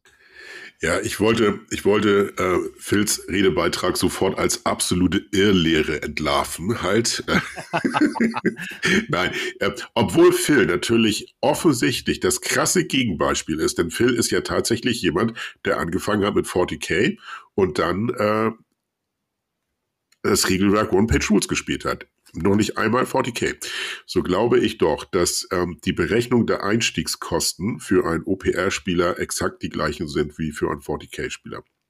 Wie komme ich dazu? Ja. Und zwar Du fängst ja nicht an und sagst, Alter, ich habe heute im Netz OPR gesehen, ich muss das jetzt sofort spielen und drücken wir mal die Saurien-Dynastien da irgendwie aus. Ne? Es läuft ja genau andersrum. Es ist ja eigentlich so, du hast irgendwie Computerspiel gesehen oder aus irgendeinem Grund bist du über irgendein Blood Angel gelaufen und sagst, Alter, total geil, ich brauche diese Leute halt. Ne? So.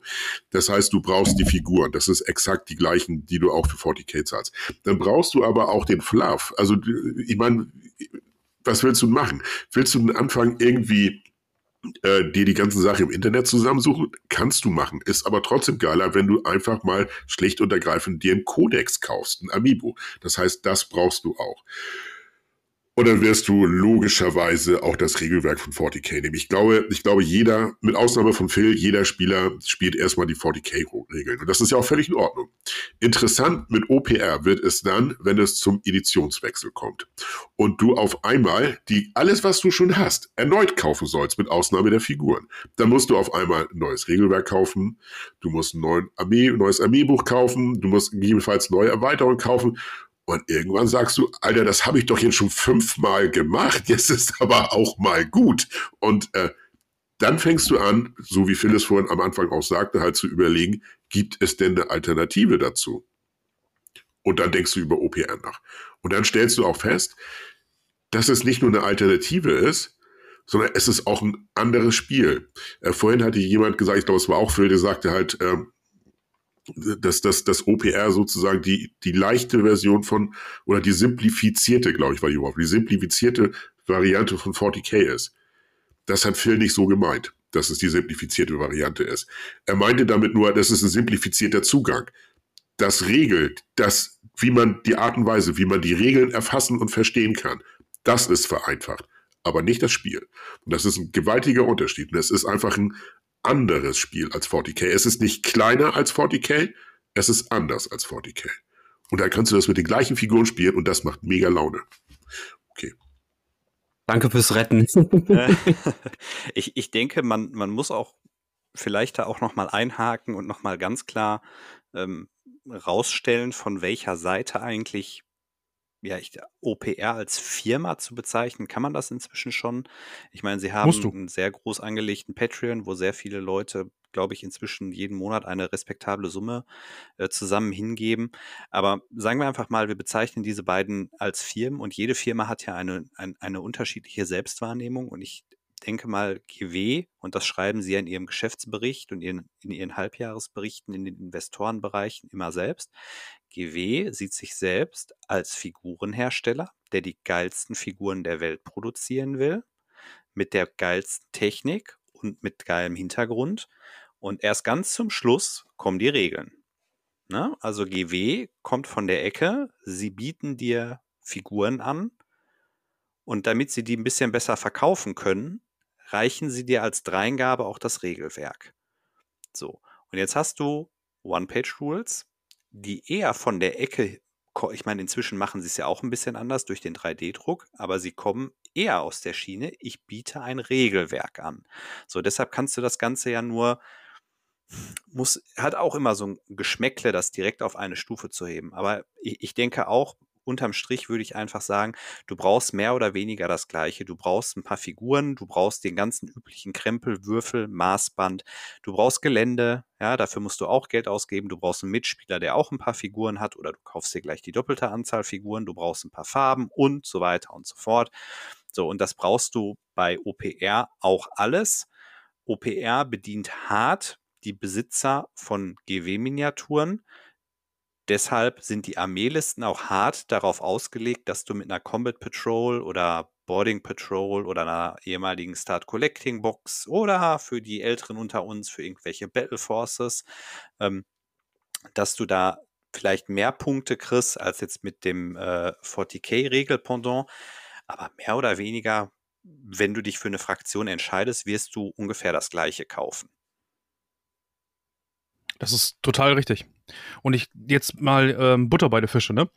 Wenn wir uns jetzt mal so recht überlegen, wenn Games Workshop, so wie Fabius gerade sagte, ne, so ähm, äh, ähm, One-Page-Rules bietet es an, diese Geschichten zum, zum Drucken, also sprich auf einen, auf einen ganz normalen Tintenstrahldrucker Laserdrucker, sich die Minis auszudrucken, die auszuschneiden mit der Nagelschere und dann irgendwie per Prittstift irgendwie auf ein Stück Plastik zu kleben oder irgendwie sowas. Wenn GW das anbieten würde, glaubt ihr denn etwa, dass dadurch Leute ins Hobby kommen würden, wenn das gratis auf der Seite verfügbar wäre? Absolut nicht. Nee, nee, glaube ich auch nicht. Also von daher, das ist ein nettes, nettes Ding, was, was, was, was OPR da macht. Ähm, aber ich glaube, so wie ihr das auch vorhin gesagt habt, wir sind Leute mittlerweile und auch, glaube ich, die Leute, die uns da draußen zuhören, die haben genügend Kram bei sich zu Hause in den Vitrinen stehen. Und OPR ist einfach nur ein Vehikel, diese Armeen einfach mal wieder rauszuholen. Sei es Fantasy, sei es Science Fiction, sei es ein Mordhain-Ableger, was weiß ich nicht was. Aber ich glaube, es ist einfach das Ding. Einfach mal wieder die Armeen rausholen, die sonst irgendwann dort in deiner Vitrine anfangen, Staub anzufressen. Und dann heißt es dann plötzlich von wegen so, ach komm, die stehen da schon ein halbes Jahr rum. Ja, dann kannst du sie auch verticken, so nach dem Motto. Stimmt, genau. Da sind wir nämlich direkt beim, beim nächsten Punkt, äh, der hier im Skript steht. Und zwar Games Workshop hat einfach im Tabletop-Bereich die größte Community. Und wie ihr es gerade schon gesagt habt, One-Page-Rules greift sich die quasi ab. Ne? Wenn ich das jetzt mal so beobachte, in den Facebook-Gruppen, Brückenkopf-Kommentare, in den sämtlichen Discords, es sind hauptsächlich Games Workshop äh, also Leute, die Games Workshop-Modelle besitzen, die mit One-Page-Rules anfangen. Also ich kenne jetzt herzlich wenige, die ins Hobby einsteigen über One-Page-Rules, obwohl ich auf der ähm, Feencon in Bonn hatte ich tatsächlich eine Demo, da hat äh, eine junge Dame mit One-Page-Rules das Hobby angefangen. Also gibt's auch, aber ich glaube, der Großteil kommt doch von Games Workshop rüber, oder Phil? Also selbst ich, der noch nie äh, wirklich äh, nach den klassischen Warhammer-Regeln gespielt äh, habe, ähm, komme ja, wie das Hauke auch schon zu Anfang ganz gut äh, beschrieben hat, im Endeffekt auch von GW rüber. Ich habe halt nur diesen, diesen Schritt, erstmal 40k zu spielen, einfach übersprungen. Aber der ganze Einstieg war ja bei mir auch, also ne, ich habe mit Dawn of War quasi das, das Franchise kennengelernt. So, das war mein erster Berührungspunkt. Und ähm, ohne Warhammer 40k wäre ich, wär ich heute nicht im Hobby, das ist ganz klar. Ähm, nur ich habe dann halt, als ich dann mit diesem Conquest-Abo Conquest zum Beispiel angefangen habe und dann auch das Regelwerk der Neunten dann hatte kurz darauf, habe ich halt diese vielen Seiten Regeln gesehen und dachte mir nur so, boah, äh, erstmal kannte ich noch niemanden, der dieses, der dieses Hobby auch äh, diese, diesem Hobby auch gefrönt hat. So, ich war so der Einzige in meinem Bekanntenkreis. Ähm, und dann habe ich halt One-Page-Rules entdeckt und dachte so, krass, das ist ja, das, da kannst du ja sofort mit loslegen. Und äh, deswegen war das bei mir tatsächlich auch so eine Kombination. Und ich würde auch sagen, das ist, das ist so der eheste Fall, der eintreten kann. Also nur rein durch One-Page-Rules wird auch tatsächlich, glaube ich, wirklich niemand ins Hobby finden, sondern das kann nur in der Kombination entweder mit dem, mit dem Franchise oder der Miniaturen von halt so einem großen äh, Ding wie Warhammer zum Beispiel stattfinden. Also das, ich, ich, ich halte es für höchst unwahrscheinlich, dass es irgendwie äh, anders auch laufen kann. Ja, man sieht, ähm, One-Page-Rules allerdings hat eine enorm wachsende Community. Und das sind halt alles äh, Games Workshop-Spieler, die rüberkommen. Also das wird immer mehr. Ähm, ihr habt ja auch schon gesagt, ähm, One-Page-Rules bietet auch eigene 3D-Druck-Files an, beziehungsweise haben sie auch einen Shop, wo du die ausgedruckt kaufen kannst. Also wir haben erst mit Regeln angefangen, geht jetzt auch ins Miniaturendesign und äh, ja, also zumindest STL-Files verkaufen. Ähm, und es wird immer größer, deswegen ähm, hört man ja auch immer verdeckt hin, hinter der vorgehaltenen Hand, dass One-Page-Rules so der größte, aktuell größte Konkurrent in Gänsefüßchen jetzt von äh, 40k oder Games Workshop ist. Seht ihr das auch so? Also ich sehe schon die ersten Augenbrauen zucken. Ja, schreit ruhig rein. Phil, mach ruhig. Also ich glaube, das liegt vor allen Dingen daran, ähm, dass durch den Patreon dass halt da, da immer eine transparente Zahl von 10.000 plus steht. Und das erweckt natürlich diesen Eindruck. Ähm, ich kann mir aber sehr gut vorstellen, dass es durchaus auch noch viele andere Spiele gibt, die vielleicht sogar eine deutlich größere Community haben, die nur nicht so präsent ist die nicht so präsent im äh, sichtbar in einer großen Zahl zusammengefasst ist. Also deswegen kann ich mir gut vorstellen, ähm, dass das auch ne, ne, ein Eindruck ist, der halt nur dadurch entsteht. Aber ich glaube, äh, Hauke hat da vielleicht auch noch was zu, zu sagen. Ja, ich denke, ich denke, man muss ja einfach zunächst einmal bedenken, dass viele Menschen, ähm, die 40k spielen und dann One-Page-Rules betrachten, da an einer gewissen gewissen äh, Überambitioniert, äh, Überambitioniertheit äh, das betrachten. Und zwar, was, was will ich genau sagen? Ähm, nehmen wir mal VW. VW äh, produziert Autos. Und dann gibt es andere Firmen, die stellen Autoradios her im nachgelagerten Markt. Und ähm, ist jetzt der Hersteller von Autoradios, die geilere Autoradios herstellt, ist das ein Konkurrent von VW? Wohl kaum. Und ähm, OPR ist im Prinzip ein Vehikel, wie Pivi es auch schon sagte, in dem die, die oder dass, dass die Möglichkeit gibt, Produkte von Games Workshop zu nutzen. Genauso wie Produkte von Continental oder Michelin halt die Möglichkeit geben, halt Mercedes zu nutzen halt. Ähm, viele Menschen betrachten, was heißt viele Menschen, einige Menschen betrachten das als frontalen Angriff auf ihre Lebensweise, wenn sie sich einfach über das Maß hinaus mit dem Hobby und Games Workshop identifizieren. Es gibt überhaupt gar keinen Grund, sich mit irgendeinem Unternehmen und schon gar nicht, wenn überhaupt, mit einer englischen Limited zu identifizieren. Aber man kann natürlich sagen halt, okay, ich mag, ich mag 40k als Hobby. Das, das definiert mich, äh, trifft auf mich genauso zu. Aber das bedeutet nicht, dass OPR in unlauterer Art und Weise als Angehöriger des, des, des nachgelagerten Marktes da Konkurrent zu Games Workshop sei. Das ist es, denke ich nicht. Äh, OPR erschließt viel mehr Möglichkeiten für Kunden von Games Workshop, ihre Produkte sinnvoll zu nutzen. Genauso wie Continental und Michelin das machen halt. Ähm, nehmen wir mal mich einfach als Beispiel. Ähm, was Games Workshop annonciert sozusagen die Leviathan-Box. Was war das allererste, was ich gemacht habe? Ich habe wie ein Geisteskranker erstmal sofort alle Internetshops abgegrast, um zu gucken, ob es noch die alten Terminator gibt. Und ich habe erstmal drei Boxen alte Terminator bestellt. Weil ich drehe ja durch, wenn ich jetzt die alten Terminator habe und dann auf einmal der Maßstab wechselt, dann muss ich ja von vorne anfangen. Das heißt, ähm, obwohl ich One-Page-Rules spiele, habe ich jetzt erstmal 120 Euro für Terminator ausgegeben halt. Das zeigt doch ganz klar, dass OPR kein Konkurrent von Games Workshop ist, sondern ein, sagen wir mal, Marktbegleiter. Okay, vielleicht habe ich falsch ausgedrückt. Ich meinte natürlich regeltechnisch und nicht von der Firma her. Also vom Spielsystem her wäre es dann eher ein Konkurrent. Aber dann, das, was, was Phil sagt, oder? Ich glaube, nee, Matthias sagte es halt, ne? Games Workshop nimmt auch für sich mit dem Brustton der Überzeugung in Anspruch halt, wir sind ein Figurenhersteller, wir sind keine Spielefirma. Das haben wir ja nun mehrfach gesagt zu unserer aller Verwunderung halt. Dann ist es doch in Ordnung. Wenn ihre Regeln halt viele Leute nicht ansprechen, mich sprechen die Regeln nicht an. Ich kann auch nachher noch objektive Gründe sagen, warum die mich nicht ansprechen. Das ist ja nicht einfach nur, dass ich mir das ausdenke, ich habe ja Gründe dafür. Ja. Ja, dann ist es halt so. Was kaufe ich denn nicht? Dann kaufe ich das Grundwerk, äh, Grundregelwerk nicht. Ist es so? Nein, ich habe es trotzdem gekauft, weil ich mir mit Phil die Leviathan-Box gekauft habe. Zwar hat Phil das Buch, nicht ich, aber es hat ja noch einen Verwendungszweck. Nur den Regelteil brauche ich nicht. Alles andere, was da drin steht, ist doch in Ordnung. Was ich nicht brauche, sind die Armeebücher. Sofern da nichts Neues zum Hintergrund drin steht. Oder irgendwelche anderen geilen Gimmicks wie Banner oder sowas. Das kann man ja auch mal reinpacken. Ne? Ich weiß gar nicht, ob es sowas überhaupt noch gibt. Ich sehe gar keine Figuren mehr mit Banner. Es werden auch viel zu wenig Banner getragen halt. Deswegen weiß ich nicht, ob, ähm, wenn man sich jede Edition dann halt als Grundregelwerk kauft, ob dann auch, sage ich jetzt mal, so der Fluff dann so weitergeschrieben wird, dass die Leute auch wirklich dann drin sind. Ich vergleiche das ganz gerne für mich mit äh, World of Warcraft wenn ich eine neue Edition von, von, von WoW spiele, kommt ein Add-on raus und so weiter. Ey, Leute, ich kann doch nicht mehr sagen, wie die Story funktioniert. Ich laufe da einfach irgendwie durch die Gegend, schlachte irgendwelche Eber ab und gehe irgendwie Holz sammeln oder irgendwie sowas. Aber die grundlegende Story hinter dem Add-on oder hinter der gesamten Welt, ja, die habe ich in Grundzügen drauf, aber ähm, kann ich die erklären? Vermutlich nicht. Also da bin ich wahrscheinlich nicht so tief drin.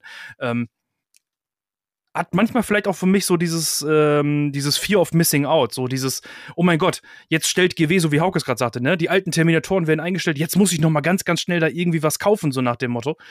Ähm, was vielleicht eigentlich gar nicht nötig ist. Wie man jetzt sieht, Hauke, hast du natürlich wieder recht, es kommen neue Terminatoren, die dir natürlich dann wahrscheinlich nicht gefallen werden.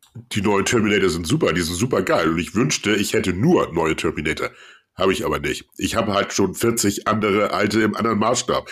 Und ich fange jetzt nicht an, die erste Kompanie mit neuen Terminator zu bauen. Das geht einfach nicht. Darum beende ich das jetzt im alten Maßstab und gut ist. Ich, ich denke auch, dass tatsächlich einfach äh, ein Konkurrent für GW, also ich meine, da, da, muss man sich ja auch einfach mal die Größenordnung reinziehen. Ja? Ich meine, selbst wenn, wenn du sagst, äh, Phil, dass ähm, OPR 10.000 Patreons hat, ey, da lacht Ja drüber. Und ich glaube auch tatsächlich, dass egal wie, wie prominent man aus seiner eigenen äh, Filterblase, ich meine, wir leben ja auch in so einer gewissen Filterblase, wir geilen uns alle gegenseitig auf und bewegen uns in ähnlichen Kreisen. Und ich bewege mich ja nicht in irgendwelchen Chatgruppen mit Hardcore 40k-Spielern, weil das, ich spiele das halt nicht. So, so, was soll der Hardcore 40k-Spieler mit mir und was soll ich, was soll ich mit dem Hardcore 40k-Spieler? So, da, wir haben ja aktuell eine sehr ähm, aktive Truppe mit 40k-Spielern im Discord. Die haben da auch ihren Spaß und ich habe auch den Eindruck, dass die nicht ganz so schmetterlingsbehaftet sind, zum Beispiel wie wir jetzt beide, äh, Fabian, sondern die, die spielen sehr gerne 40k vielleicht ein, zwei Systeme nebenan. Ihr könnt mich auch gerne mal einfach anschreiben und aufklären, immer gerne. Aber ich, ich glaube, dass auch die Turnierszene und die Leute, die im Laden abhängen und so weiter und so fort, ich glaube, das ist einfach viel, viel, viel, viel, viel größer als OPR ja sein kann, weiß ich nicht, aber aktuell OPR halt ist. Also ich glaube einfach, es gibt so viele 40k-Turniere, es gibt so viele Spielergruppen, wo Leute 40k spielen, wo sicherlich auch Leute dabei sind, die 40k spielen, obwohl sie es eigentlich gar nicht so gerne mögen, weil alle anderen 40k spielen. Es gibt Spieleclubs rauf und runter. Ich meine, guck dir die äh, bei uns jetzt im Potti Drunken Dwarfs an, da wird 40k gespielt. Guck dir die Jungs im Headblast an. Ich glaube, da wird auch 40k gespielt. Überall in der Republik und in sämtlichen Nachbarländern auf der ganzen Welt wirst du irgendeinen Deppen finden, der mit dir 40k spielt.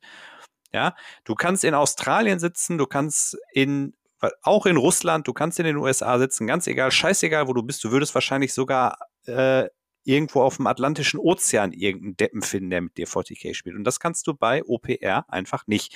Dafür ist das noch viel zu nischig, dafür ist das viel zu klein.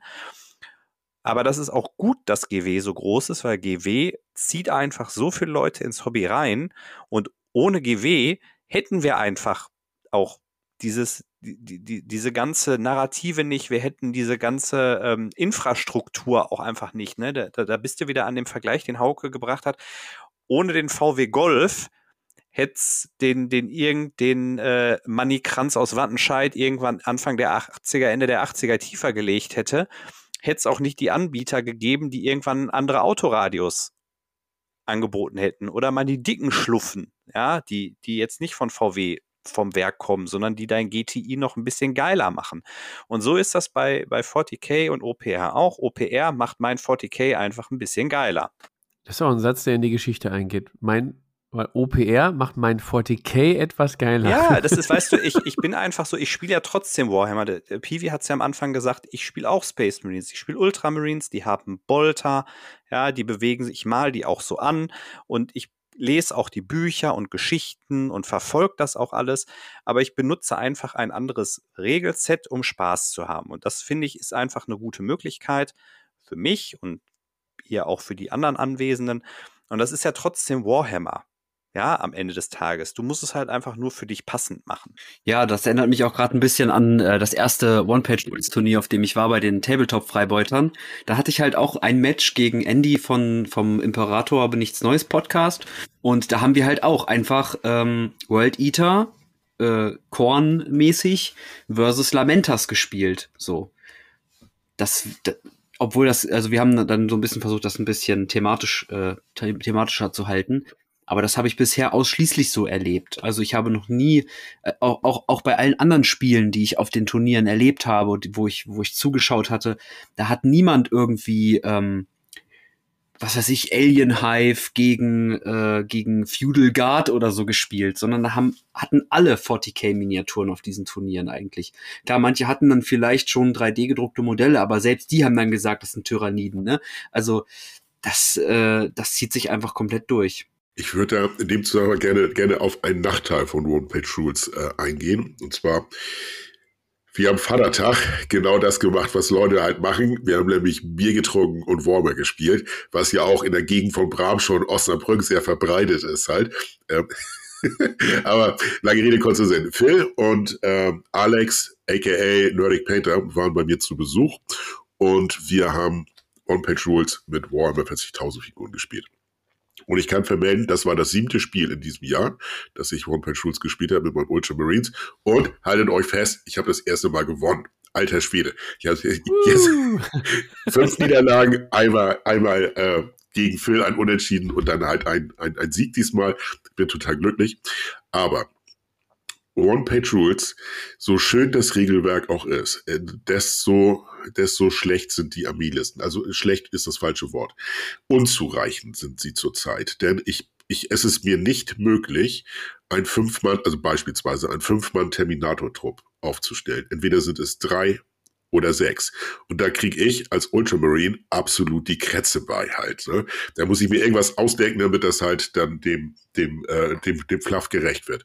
Genauso kriege ich ein zu viel, dass ich keine ähm, Devastator-Trupps aufbauen kann, wo Leute einfach dann in Anführungsstrichen ein Heavy Rifle haben. Da hat dann jeder einen schweren Flammenwerfer. Und das passt halt dann nicht genau. Deshalb äh, bin ich heiß wie Frittenfett da drauf, dass dann die OPR äh, Battleforge kommt, wo man sich die das muss ich mir mal vorstellen, die eigene Armeeliste schreiben kann, weil das nämlich alles nicht nur sich irgendein Typ ausgedacht hat, sondern der hat ein mathematisches System erdacht, auf dem das halt basiert. Ne? Und das wird dann richtig geil. Was heißt hier, was heißt hier kommt? Also was heißt hier kommt? Das, das ist, ist schon da. längst da. Also ja. ich, ich, es kann, es kann sein, dass, äh, dass das, also ich hatte dir ja neulich auch schon diesen Fünfer Terminator Trupp geschrieben, Hauke. Das war genau mit diesem Tool. Also das ist da. Also du kannst dir komplett deine Regeln, deine Armeelisten nee, das sind ja dann keine Listen, deine Armeebücher selber so zurechtschreiben, wie du das willst, und die basieren auf demselben Punktesystem wie die offiziellen, in Anführungsstrichen, äh, Armeebücher, ähm, weil das wirklich, wie Hauke schon sagt, eine mathematische Formel ist, auf der das basiert. Und auch die werden, sobald sich an den Punktwerten was ändert, automatisch mit aktualisiert. Also das wäre zum Beispiel jetzt, was neulich aktualisiert wurde, die Regenerationsregel. Also das ist quasi ein Rettungswurf. So, ne? Wenn du eine Wunde bekommst, kannst du nochmal auf eine 5 plus die verhindern. Das wurde jetzt teurer gemacht. Das ist dann automatisch in allen Armeebüchern aktualisiert, mit einem Klick quasi und wird dann auch in den Community-Armeebüchern letztendlich auch mit sofort aktuell sein an dem Tag, wo die Regel angepasst wird, weil es ist auch jetzt schon so, ähm, dass, äh, dass in dieser Web-App, also das ist armyforge.onepagerules.com, Army-Forge. Ähm, das ist der Listenbilder und dann gibt es noch, ähm, das ist dann nicht Army-Forge, nicht, sondern äh, ähm, lass mich kurz überlegen, wie war das denn nochmal? Ähm, Oh ja, da komme ich jetzt gerade nicht drauf. Aber das, das packt der, der liebe Fabian alles in die Folgenbeschreibung. Die ganzen Links, bin ich mir ganz sicher. Das vergesse ich doch immer. Schreib's dir auf, Junge. ich erinnere dich dran, ich erinnere dich dran. Ähm, aber das geht jetzt mittlerweile schon komplett. Also wenn du jetzt sagst, das ist vielleicht noch nicht alles turnierkompatibel und so, aber das ist, glaube ich, auch ein Thema, was für uns, unseren Kreis äh, der Hobbyisten jetzt gar nicht so relevant ist. Aber du kannst einfach sagen, okay, was ist ich, gutes Beispiel, ich habe hier Rune Wars Miniaturen. Da gibt es viele Figuren, die jetzt so von den, von den äh, Armeelisten von One-Page-Rules nicht so cool abgedeckt sind. Schreibe ich mir halt meine eigenen Regeln dazu. Äh, teile das Armeebuch mit allen meinen Freunden, die können sich auch alle eine Liste mit den Minis bauen und äh, oder auch äh, mal reinschauen und schon äh, sind wieder alle auf dem aktuellen Stand. Also das ist mittlerweile ja komplett äh, ein neues Zeitalter des Wargaming, was die da eingeläutet haben, denke ich. Und das ist jetzt mit diesem ArmyForge äh, Tool oder äh, musst du Patreon sein oder weil die, die ArmyForge also App habe ich ja auch schon benutzt. Genau, also die ArmyForge App ist komplett äh, noch, äh, die ist komplett kostenlos. Das ja, wird genau. auch so ich weiß immer so bleiben. Und dieser Armeebuch-Bilder, äh, da musst du schon den kleinsten Patreon-Tier, also hier für ah, 5 okay. Euro im Monat, mhm. unterstützen, soweit ich weiß. Ähm, das werde ich aber gerade noch mal kurz hier äh, live recherchieren. Äh, News. Ja, genau. da muss ich mich noch mal ganz kurz äh, schlau machen, weil da bin ich mir gerade nicht hundertprozentig sicher, ob das wirklich so ist, dass man da Patreon sein muss. Ich glaube aber schon. Okay, ist aber auch im Vergleich jetzt, wenn wir mal wieder zu äh, 40k rüber wechseln, da gibt es ja auch einen Army-Bilder. Aber ja. meine letzte Information war, ich habe mich damit dann allerdings nicht mehr beschäftigt, die ist auch, die ist kostenpflichtig generell. Oder mhm. den Army-Bilder kann man, glaube ich, kostenlos nutzen, aber man muss abonnieren, um abzuspeichern oder irgendwie sowas. Hat da von euch jemand mehr Ahnung von? Leider nein, kann ich. Ganz kurz noch als Einwurf, ganz kurz noch als Einwurf, also du musst Patreon Tier 1 sein, dann ah, kriegst okay. du Zugriff auf die Army Forge Studio, so ist es nämlich, studio.army-forge.onepagerules.com. Hm. Ähm, da kann man sich dann mit seinem Account mittlerweile anmelden und ähm, dann kann man da auch äh, loslegen. Das klingt sehr interessant. Und wie teuer ist so ein äh, Tier 1 Patreon? Hier 1 Patreon, 5 Euro im Monat, genau. Also so ähnlich wie dann die 40k-App. Ja, also knapp ja. 6 Euro noch was, kommen ja noch Steuern und Pipapo drauf. Also ich bin ja Tier 1 Patreon, das kostet ja. irgendwie 6 Euro. Zuzüglich Pfand, ja. Genau, zuzüglich, zuzüglich Pfand, Pfand, Märchensteuer, Pfand und so weiter. Also knappe 6 Euro noch was. Ja. Was natürlich Games Workshop hat, ne, darf man jetzt nicht vergessen, wenn ich mir das angucke, die die, die, die, diese Stat-Cards, die die gemacht haben, ne, die sind natürlich fancy designt. Also mit den, mit den Einheiten dann da drauf und äh, nochmal farblich abgestimmt. Und ich glaube, im Vorfeld, wenn du die Karten aufmachst, hast du da nochmal deine Sonderregeln teilweise dann noch mit dabei. Und ich habe mir jetzt welche runtergeladen für die Tau, ähm, weil ich die eigentlich morgen Abend einfach mal spielen wollte. Ja, das sind einfach 82 Karten, ne? 82 Karten, GW-designt, ähm, so wie man es kennt, ne? mit, mit Gefechtsoptionen damit drauf. Und ähm, Fehlern? Äh, Fehler sind da mit Sicherheit drin, weil ich sag mal, das erste Errata ist ja quasi schon äh, just eine Minute nach zwölf gekommen, als, ähm, als, als die zehnte re released wurde. Ähm, jetzt mal so ganz, ganz böse und überspitzt gesagt. Aber das ist natürlich das, da kann OPR natürlich nicht mit punkten. Ne? Also ähm, wenn man sich diese Stats selber irgendwie machen möchte, ja, dann müsste man vielleicht auch ein bisschen irgendwo Design studiert haben, um sich solche schönen Statcards dann irgendwie über ähm, ein Programm deiner Wahl, füge Name hier ein, dann selber zu machen. Ne? Ähm, da ist natürlich OPR, sagen wir mal, etwas sehr minimalistisch. Ne? Den einen gefällt es, den anderen sagen sich vielleicht, ja, hätte mir vielleicht auch ein bisschen mehr Farbe irgendwie zur Unterscheidung irgendwie ganz gut getan, so nach dem Motto. Wobei ich da auch einfach mal sagen muss, dass mir aktuell äh, dieser Trend, also äh, ich hatte ja eingangs gesagt, dass Fabian und ich da ja Shatterpoint gespielt haben und du hast so ein 3x3-Spielfeld und du brauchst gefühlt die gleiche Fläche nochmal daneben an, um deine ganzen Karten und, und, Zusatzsachen und so daneben zu legen. Also das ist ja so, so ein Trend. Ich, ich mag das ja, aber vielleicht bin ich da auch ein bisschen speziell. Äh, ich mag das einfach so eine ausgedruckte Liste auf so ein paar DIN A4-Zetteln, da bin ich ja schon relativ glücklich mit. So, ich brauche diesen Tisch voll pflastern mit 27 Karten. Jetzt könnt, weiß ich nicht, ob wir gleich da noch mal ein bisschen stärker drauf eingehen wollen, aber das ist ja immer die Frage, wo verlege ich die Regeln hin? Ne? Verlege ich die Regeln vom Regelbuch auf irgendeine Karte? Das heißt, ich brauche trotzdem die Karte oder muss ich dann im Buch blättern oder muss ich dann auf die Karte gucken, was ist eigentlich übersichtlicher? Nichtsdestotrotz, Pivi, hast du natürlich recht, es sieht schon lecker aus. Ne? Es ist einfach, GW hat da so die, wenn sie es machen, rein designmäßig jetzt, dann machen sie es halt richtig meist, meistens. Und dann sieht es auch geil aus. Und dann, wenn du dir jetzt die Sachen dazu holst und damit leben kannst, dass sie vielleicht auch schon, wenn du sie kaufst, auch nicht mehr brandaktuell sind, ist das schon nice, ja. Du kannst das umdrehen, hast alles draufstehen, ist wahrscheinlich dickeres Papier und so.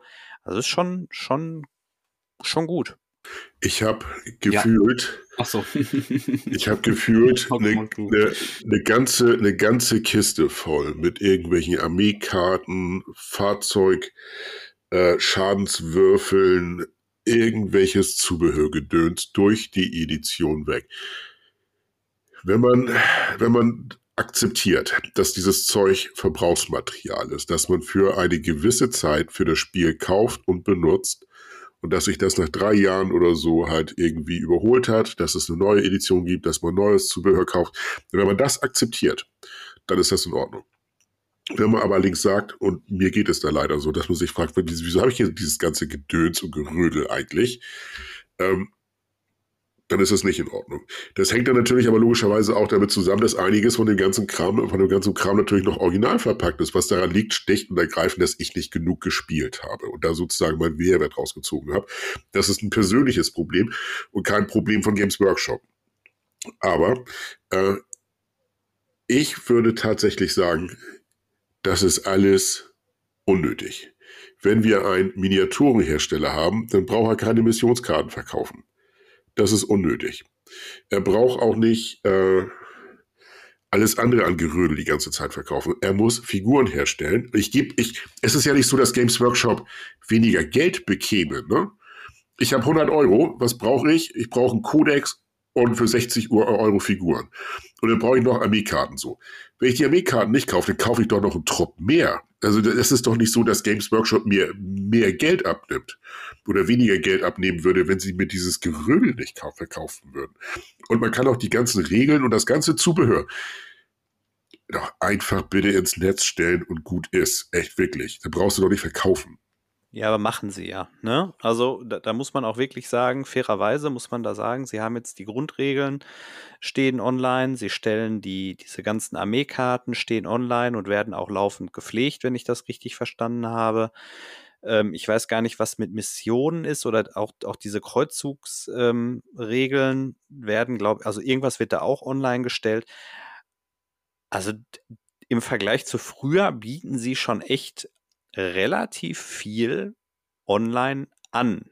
Ne? Also muss man auch einfach mal so nebenbei festhalten. Also wir sind nicht einfach dabei, dass du alles kaufen musst, dann ist äh, Tschüssikowski, sondern es ist inzwischen wirklich viel online verfügbar und du kannst also wirklich auch alles online vorher lesen und auch mit den, also ich meine, sie haben, wir machen jetzt am Freitag, ist, ähm, kommt die Aufnahme raus hier, unser Podcast.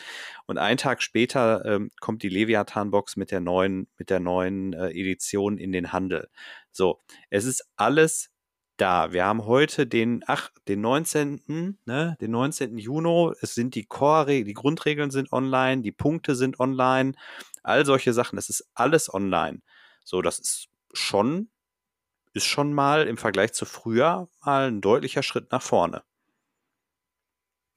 Ich muss ganz ehrlich sagen, ich glaube, die Zeiten für jemanden, der in 40.000 einsteigen möchte, sowohl in das Spiel als auch in den Hintergrund, sind, glaube ich, noch nie so großartig gewesen wie jetzt mit der 10. Wie du es gerade sagtest, Mathis, genau das ist das Ding. Dieses Games Workshop stellt, ich glaube, das erste Mal Regeln für lau und jetzt nicht einfach nur vier Seiten, sondern das ist ja, ähm, lasst mich jetzt lügen, 64 Seiten Grundregeln so nach dem Motto, womit man spielen ja. kann. Ich kann mir die Karten, kann ich mir, entweder drucke ich sie mir aus oder ähm, ich äh, lass mir die, keine Ahnung, beim Rossmann irgendwie auf Fotopapier drucken, auf, was ich, äh, 10 mal 15 oder irgendwie sowas, lege ich mir die daneben ich kann ja dann auch aus dem, was mir Games Workshop jetzt bietet, kann ich wunderbar einsteigen. Das heißt also, ich müsste normalerweise gar nicht irgendwie großartig mit OPR einsteigen oder irgendwie sowas. Aber die Sachen, die GW jetzt gerade macht, ähm, finde ich durchaus richtig. Das Problem, was wir nur haben in der Community, ist von wegen so, egal was Games Workshop in der 10. gemacht hat, und das habe ich bei uns in, der, äh, in, in den Folgen auch schon immer gesagt, egal was Games Workshop macht mit den Regeln, es wird nie jeder hundertprozentig zufrieden sein. Ich komme, ich komme auf Uwe zurück, was Uwe in einer der letzten eurer Folgen gesagt hat. Ne? Wenn die Ausgangssituation die gleiche ist, dann macht Magic the Gathering Spaß. Wenn das unterschiedlich ist, ist das scheiße. Das gilt auch hier auch für 40k. Die Standortbestimmung zum jetzigen Zeitpunkt. Ja, Pivi, da hast du recht. Da ist alles, alles cool, alles im Netz vorhanden, hat Games Workshop gut gemacht. Aber es hat auch ein Verfallsdatum von bis zum nächsten Kodex also kommt das nächste Armeebuch raus, dann ist das doch alles Makulatur. Dann hat es sich doch erledigt. Derjenige, der dann den Kodex hat mit den neuen Strategien und weiß der Geier was, ist im Vorteil. Das heißt, der andere wird auch einen Kodex kaufen müssen. Und dann geht es halt ein neues Buch, ein neues Kampagnenbuch, was auch immer.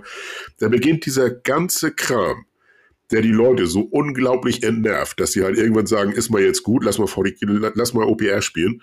Da beginnt das doch wieder von vorne. Und das verstehe ich nicht. Aber ist halt so. Aber da sind wir ja genau wieder an dem Punkt angekommen, wo, äh, wo, man, wo man doch wieder anfängt zu vergleichen. Äh, und zwar ähm, habe ich heute gesehen, am 16. ist quasi ein FAQ, also ähm, eine Regelerklärung erschienen zu, den, zu der 10. Edition. Das heißt äh, im Prinzip, ähm, die, es wurde direkt ein Day-One-Patch rausgehauen. So. zu, den, zu den Regeln, der 18 DIN A4 Seiten lang ist. So. Äh, das Full Rulebook von, äh, von, von OPR hat, glaube ich, an die 36 Seiten. Und da sind Sonderregeln, äh, Bonus-Szenarios und alle möglichen Kram mit drin, äh, zufallsgenerierte Dinge und so weiter und so fort. Ähm, und das ist halt genau das Ding, ähm, was mich auch von Anfang an so abgeschreckt hat. Natürlich ist es jetzt gerade vielleicht super, den Einstieg zu finden, weil man alles kostenlos findet, wie Piwi sagt. Aber am Ende des Tages lädst du immer noch ein 64-seitiges PDF runter. So, und du bist vielleicht ein kompletter Noob, du hast noch nie was mit Tabletop zu tun gehabt und das ist quasi das Erste, was dir präsentiert wird. Und ich persönlich war damit von Anfang an immer schon erstmal overwhelmed. Gerade, gerade, weil ich halt auch ähm, das war vielleicht auch eine besondere Situation, dass ich mit Anfang Corona angefangen habe, aber weil ich auch isoliert damit angefangen habe. Und ähm, wenn du jetzt jemanden hast, der dich quasi bei der Hand nimmt und dir das alles zeigt und so, ist das wahrscheinlich super easy und einfach zu verstehen und du kommst schnell rein und so. Aber ich glaube, um wirklich als, äh, als Mensch, der von Null anfängt, da reinzufinden, wird das so viel einfacher den Einstieg auch nicht machen. Da sind wir ja direkt beim Vergleich der äh, Bücher. Also was heißt Bücher, der digitalen Version und äh, der Buchversion. Und da muss man ja schon sagen, äh, klar, natürlich hat Warhammer, also ach, Warhammer, Games Workshop hat natürlich viel mehr Seiten. Allerdings sind die natürlich auch hübscher aufbereitet. Ne? Das sind äh, mit Kästchen, mit Zusammenfassungen, mit Tipps und Tricks an der Seite, mit Bildern, also mit, klar, One Pitch Rules hat auch Bilder, aber äh, das sind halt äh, gestellte Szenen, das sind äh, digital bearbeitete äh, Übersichten mit äh, Erklärpfeilen und hast du nicht gesehen, alles drin. Alles schön fein, sauber strukturiert. Das muss ich ja sagen, wenn ich jetzt neu einsteigen würde, würde mich dann eher ansprechen, als, und jetzt ohne One-Page-Rules zu fronten, so ein Word-Dokument, was ich als PDF abgespeichert habe. Ne? Das ist natürlich, das, aber das ist auch wiederum der Charme von One-Page-Rules. Die haben nicht nur die Regeln einfach, sondern die haben direkt auch Design und allen Pipapo alles noch mit einfach reingemacht. Und ich will jetzt die, die Artworks, die da drin sind, jetzt nicht madig reden. Die sind auch gut. Das ist natürlich ein anderer Stil.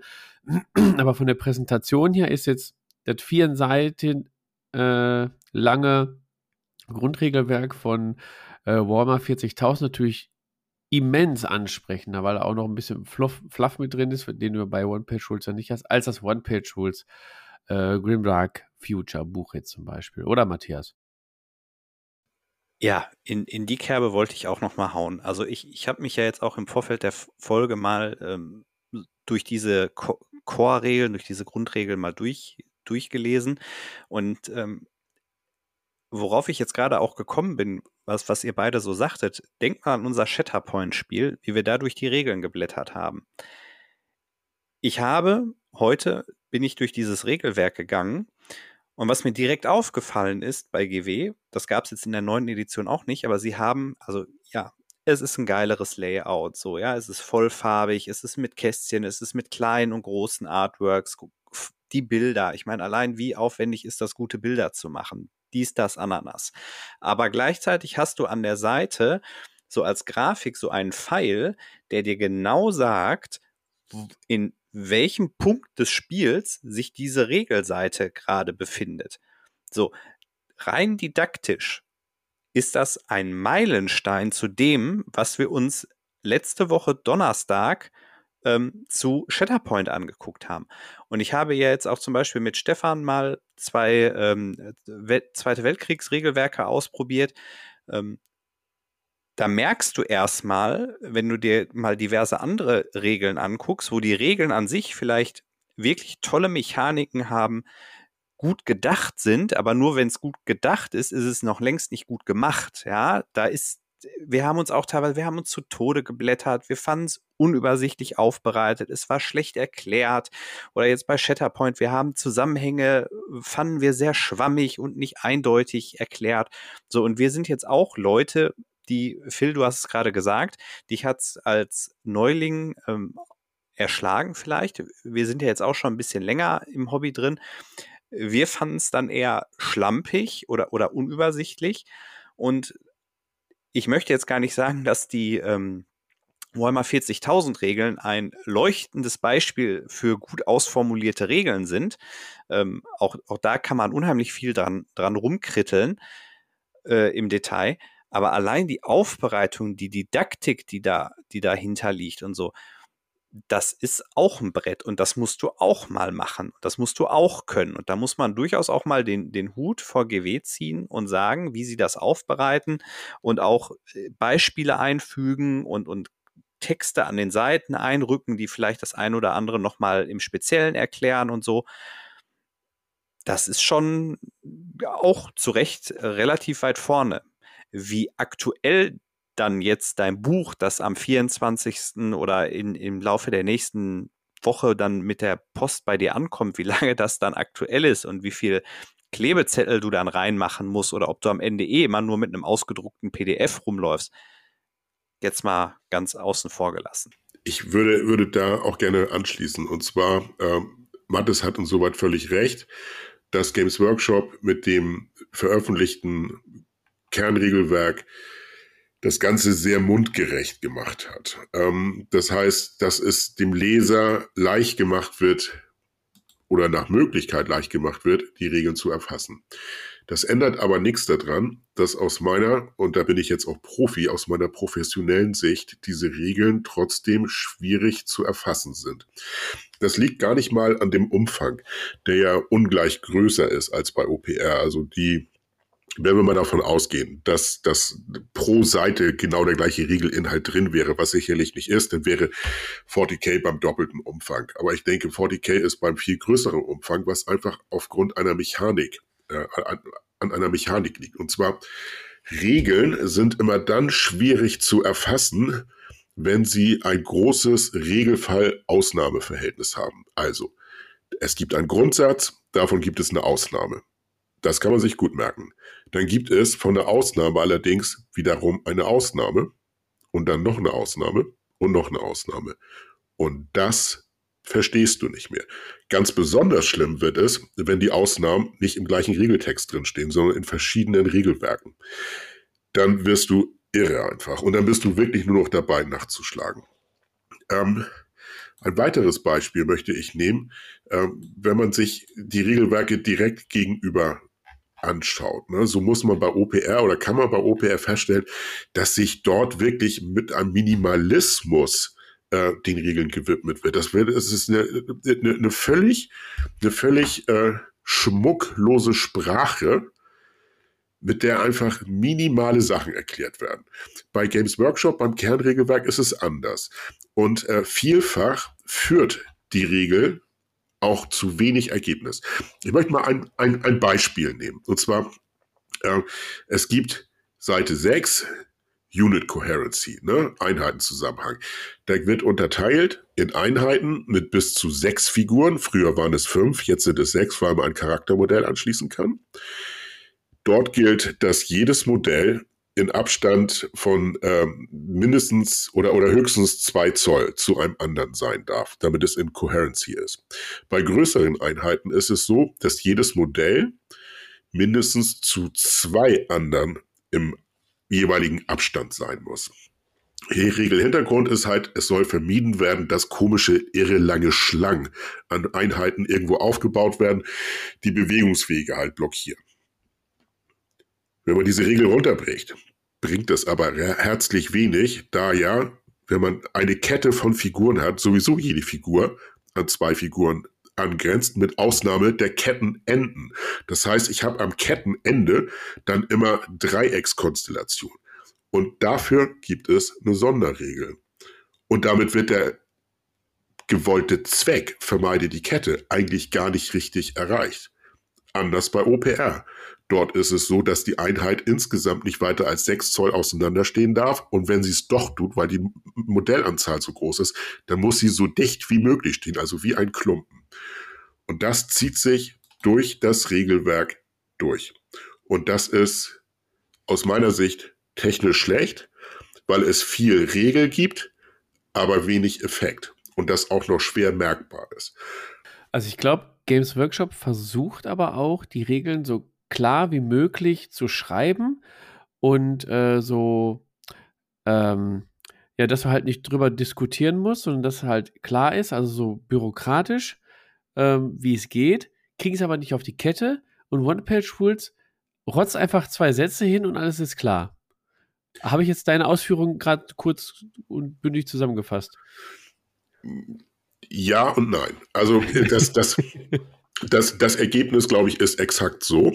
Ja. Und ähm, aber es, es liegt nicht nur an der Art und Weise, Games, wie, wie Games Workshop die Regeln schreibt, sondern äh, es gibt innerhalb der 40k die verfestigte Tendenz, Meta zu entwickeln. Und Meta heißt nichts anderes, als äh, Regeln auszulegen und entgegen dem Regelsinn zu missbrauchen. Nehmen wir eine Einheit aus 20 Termaganten. Eine Einheit von 20 Termaganten soll einfach angreifen und Leute plätten und auseinanderreißen. Das ist ihr geborener Zweck. Ich kann natürlich diese Einheit von 20 Termaganten in eine Kette aufstellen und damit alles blockieren und alle Wege dicht machen. Das ist zu einem gewissen Maß sicherlich hehre und vernünftige Regelanwendung. Aber auf einer anderen Seite ist es natürlich auch ein Missbrauch der Regel. Und um diese Regelmissbrauch entgegenzuwirken, ist Games Workshop dazu gehalten, halt die Regeln klar zu, klar zu formulieren. Und da ist tatsächlich eine der Sachen, von denen ich sagen muss, Games Workshop, das habt ihr wirklich gut gemacht. Und zwar, das gibt ja jetzt diese Rare Rules. Sozusagen ein, eine Kommentierung der, der, äh, des Regelwerkes, indem man dann tatsächlich nochmal nachgucken kann, was ist denn eigentlich in dem absoluten Ausnahmefall das, wenn. Und dann schreiben die Regeldesigner halt eine Erklärung der Regel. Das finde ich gut. Ähm, Ändert aber nichts daran, dass es schön wäre, wenn die Regel von vornherein äh, klar und missbrauchssicher ist. Was nicht einfach ist, das ist keine zwei Meinung. Aber wenn Games Workshop das nicht schafft, dann, dann gibt es dafür keinen anderen Verantwortlichen. Wobei man sagen muss, One-Page-Rules schafft es auch nicht, jede Regel jetzt unmissverständlich darzustellen. Also, das ist mir in den letzten Spielen aufgefallen, die ich hier mit meinen Jungs hier hatte, bei uns hier im Bramsche. Ähm, da, sind, da sind Sachen bei, da habe ich Phil irgendwann angerufen, habe gefragt, oder sag mal, Phil, wie ist denn das gemeint? Darf das überhaupt? Und äh, ist das jenes und ist das solches? Ähm, das macht GW, wie du sagtest, Hauke, das machen die schon cleverer als viele andere, muss man ganz ehrlicherweise sagen. Ähm, nur, äh, also nicht, nicht falsch verstehen, bei One-Page-Rules ist auch nicht alles Gold, was die Regeln da glänzen. Ähm, aber es macht vieles einfacher. Da hast du mit Sicherheit recht, Hauke. Ähm, wobei ich aber auch sage, ähm, ja, es ist schnell zu lernen, Fabi, ähm, wie du es auch jetzt zum Beispiel im Skript niedergeschrieben hast. Ja, es ist leicht zu lernen. Die Grundlagen sind easy. Aber ich glaube, ähm, auch später, wenn das dann mit reinkommt, kann das durchaus, mh, hm, wie soll ich sagen, mh, hm, umfangreich wie 40.000 werden, dass man da wirklich alles dann auf der Kette hat, damit man das Spiel dann auch meistern kann. Ich denke auch, dass man in dem Zusammenhang durchaus auch mal einhaken muss und sagen muss, dass das große Regelwerk von OPR, das er für die Patreons zur Verfügung stellt, äh, steht, noch einige schöne Zusatzsachen anbietet, die so in den frei verfügbaren Grundregeln nicht drin sind. Ne? Also auch dieses ich weiß jetzt gar nicht, wie es in der aktuellen ähm, Edition von 40k heißt, aber Stratageme oder irgendwelche Möglichkeiten, so Kommandopunkte auszugeben. Es gibt noch mehr Aktionen, die man machen kann. Es gibt verschiedene Missionen und Modi, die man spielen kann. Also das, das Regelwerk gibt da auch noch deutlich mehr her und muss sich durch, finde ich, vollkommen zu Recht nicht sagen lassen. Es ist halt eher flach. Also wenn man da tiefer einsteigen ähm, einsteigen möchte, glaube ich, bietet das eine ähnliche Spieltiefe wie 40k, würde ich mir jetzt durchaus mal rausnehmen, sozusagen. Ich glaube auch, dass vielleicht an der einen oder anderen Stelle sicherlich Lücken oder Löcher im, im, in den Regelformulierungen bei OPR drin sind. Es wird ja auch in den Regeln ganz klar gesagt, macht den, macht den Gehirnskasten an, einigt euch, macht das mit gesundem Menschenverstand. So, wenn ich jetzt natürlich ein System habe, was weltweit am meisten gespielt wird und kompetitiv auch am meisten gespielt wird, dann brauche ich halt den, äh, äh, den Kommentar zum Steuergesetz dazu, äh, das mir so ein bisschen dabei hilft oder auch den Judges auf den Turnieren und so weiter hilft, die Sachen zu finden. Und wenn ich dann eben nur eine relativ kleine Anzahl an Regelschreibern habe im GW-Hauptquartier, ja, die können halt nicht alles finden. Also ich denke schon, dass man äh, 40, 40k und OPR so in der Spieltiefe, ich glaube, das kriegt man hin, insbesondere mit den erweiterten Regeln. Und ich glaube, da kommt man auch relativ schnell hin. Und eigentlich war mein Fazit bislang in den Spielen auch immer, dass es schon auch in den Mechaniken her, auch wenn es jetzt nicht über 700 Seiten geht, die Regeln, dass es schon interessante taktische Möglichkeiten gibt, wie man seine Einheiten aktiviert, wie man dran ist ähm, und, und wie man sich aneinander verhält, dass man da auch genug Spaß und länger Spaß dran hat. Fabian, oder? Äh, ja, genau, weil wir reden ja auch häufig darüber, wie, die, wie sich die Systeme unterscheiden. Aber mir ist jetzt beim, bei der Vorbereitung jetzt, beim Durchlesen der Grundregeln von 40k und beim Durchlesen des Patreon-Buchs von äh, One Page Rules Grimdark Future sind mir auch etliche Gemeinsamkeiten aufgefallen. Also die haben schon echt eine große gemeinsame Schnittmenge. Du hast es gerade schon angesprochen. In dem erweiterten Buch gibt es auch sowas wie die strategische Reserven, die man dann später ins Spiel reinbringen kann. Oder auch die Gefechtsoptionen bzw. Command Points, dass du Punkte ausgeben kannst für besondere Regeln. Also das habe ich dort auch alles gefunden. Ist jetzt bei One-Page-Rules natürlich nicht in dem Buch dabei, was du jetzt so frei verfügbar hast. Du musst dann schon äh, Patreon sein, um das dicke Buch zu bekommen. Aber die Möglichkeiten hast du da auch. Oder, Hauke? Ja, ich würde dann noch ein bisschen diffiziler vorgehen. Und zwar, also dem Namen nach hast du bei beiden Spielen die Möglichkeit, Reserven ins Spiel ja. zu bringen oder halt auch gewisse äh, besondere De äh, Deployment-Möglichkeiten wie Ambush oder Deep Strike oder all das Mögliche. Ne? So.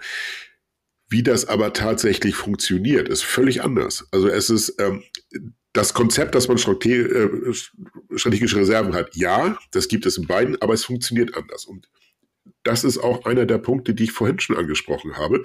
Hier muss 40k ein, eine inhärente Schwäche des Regelsystems fixen. Und zwar folgendes. Derjenige, der als erstes zieht, Igo, er zieht. So.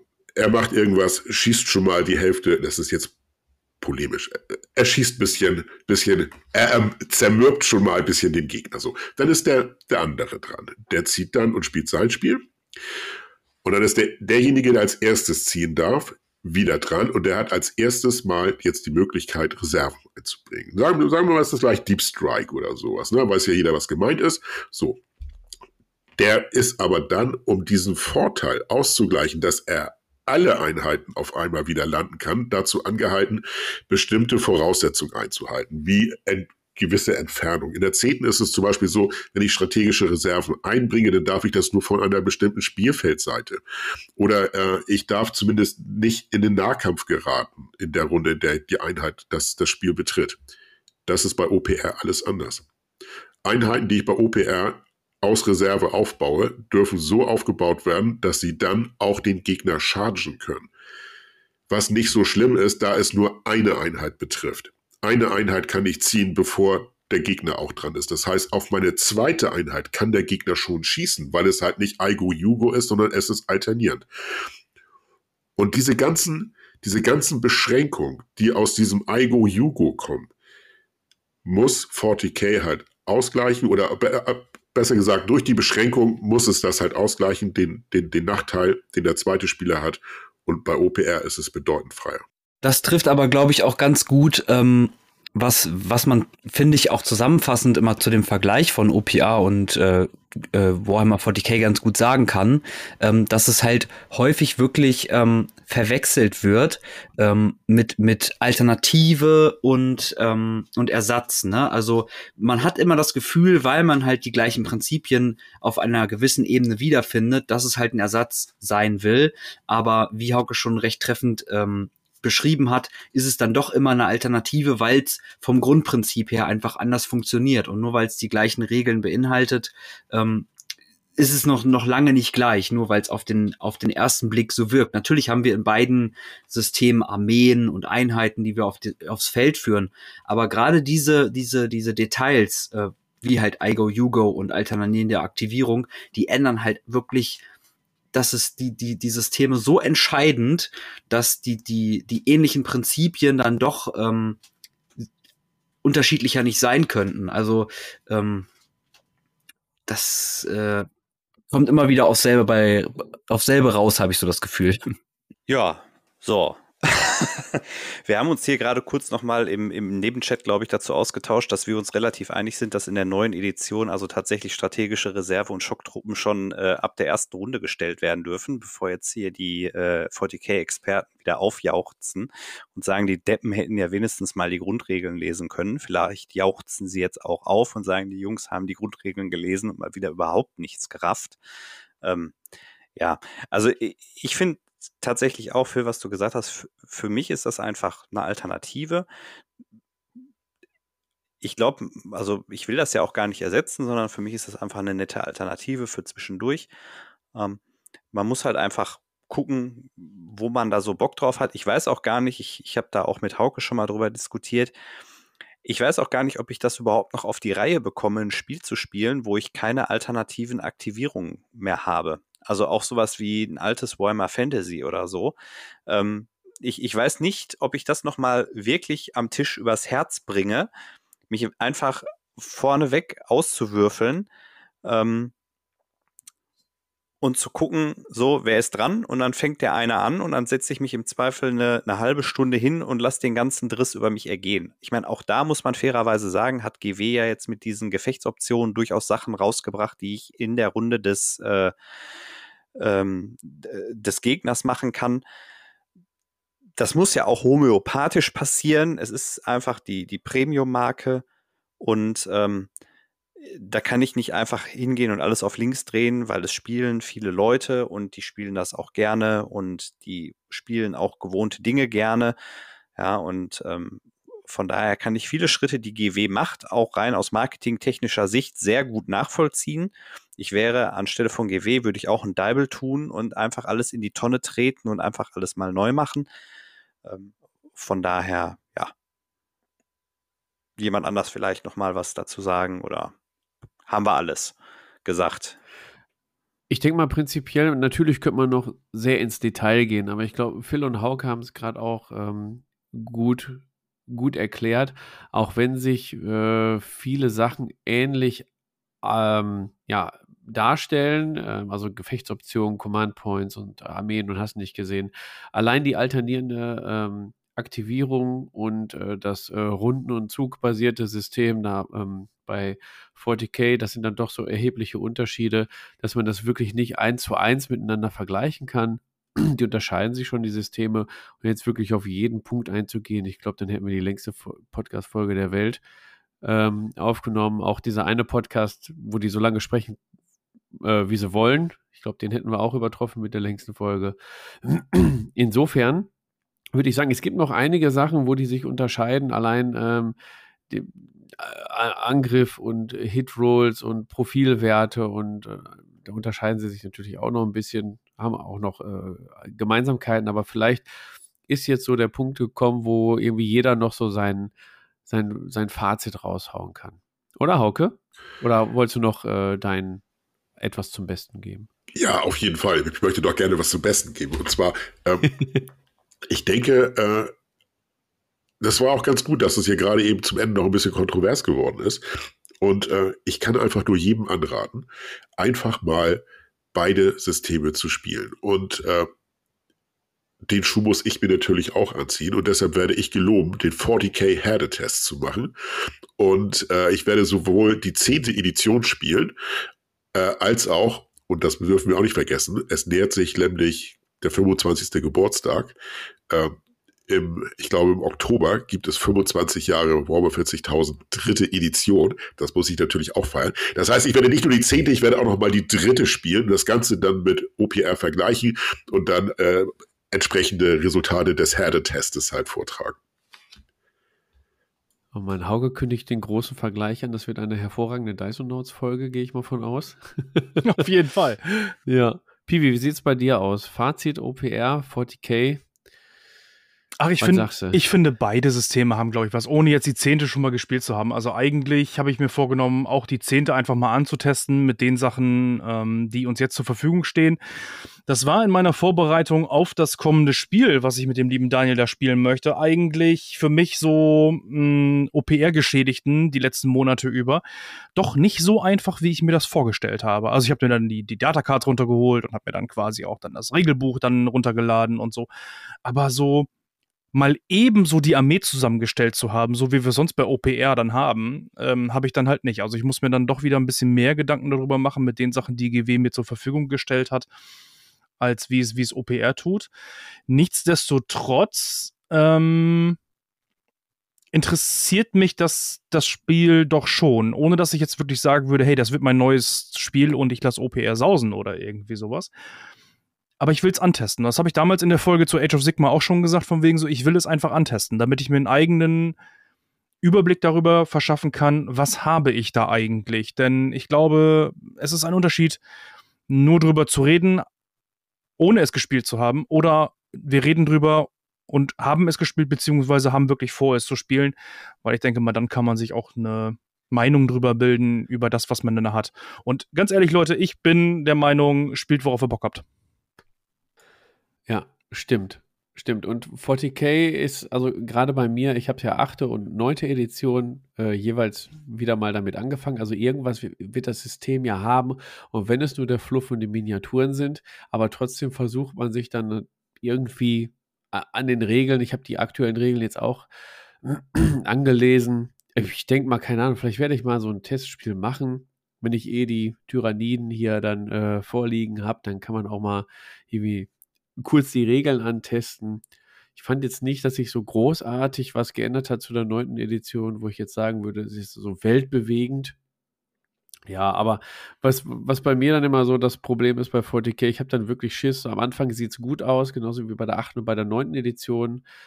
Es, es sah wie das perfekte System aus und dann geht es direkt los mit den ersten äh, Kodizes, die dann wieder neu rauskommen, alles durcheinander bringen. Das erste Erweiterungsbuch, dann die Errata, äh, ja, und am Ende stehst du wieder mit acht Büchern da am Tisch.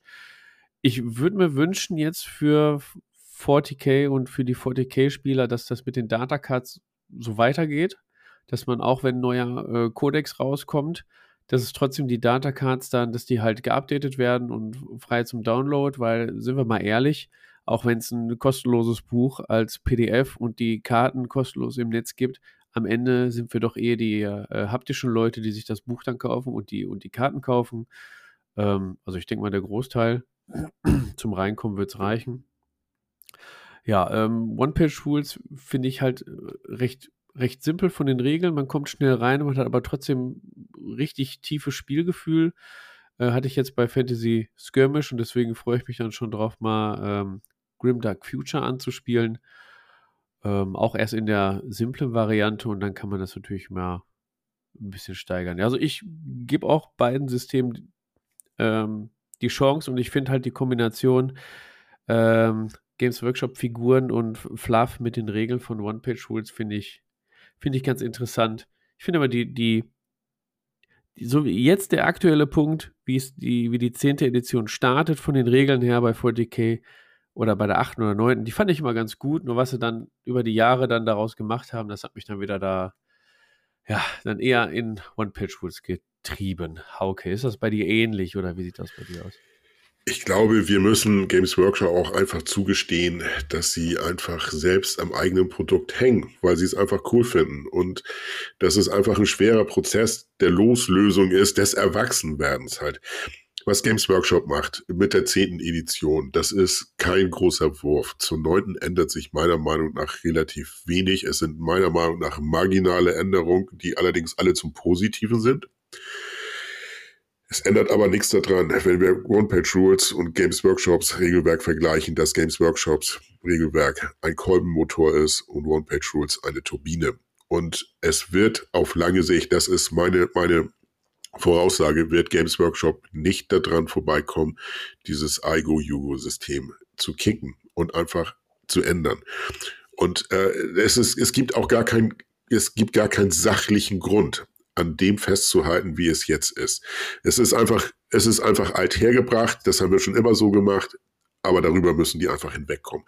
Und sei es, dass es einfach eine neue Generation von Regeldesignern irgendwann gibt, die das halt einfach anders sehen und das auch mal ausprobiert haben. Lange Rede, kurzer Sinn. Ich glaube, dass äh, Games Workshop in die richtige Richtung sich bewegt, allerdings nicht in dem Tempo, das ich mir gewünscht hätte halt. Aber gut, bleiben wir ab. Ich bleibe ja auch noch die nächsten 30 Jahre im Hobby, von daher werde ich dort sein, wenn Games Workshop am Ziel ankommt. Also ich muss, muss ganz ehrlich sagen, dass ich mich da vor allen Dingen den Punkten, die Hauke jetzt so angeführt hat, restlos anschließen kann. Und ähm, ich habe hier immerhin noch eine ganze Zinn-Armee, äh, äh, Vostrojaner, nein, Valhallaner. eine ganze Zinnermee Valhalla aus der dritten Edition stehen und ich glaube, ähm, die würden sich freuen, wenn sie auch mal zu ihrem passenden Regelweg, äh, Regelwerk ins Feld geführt werden würden.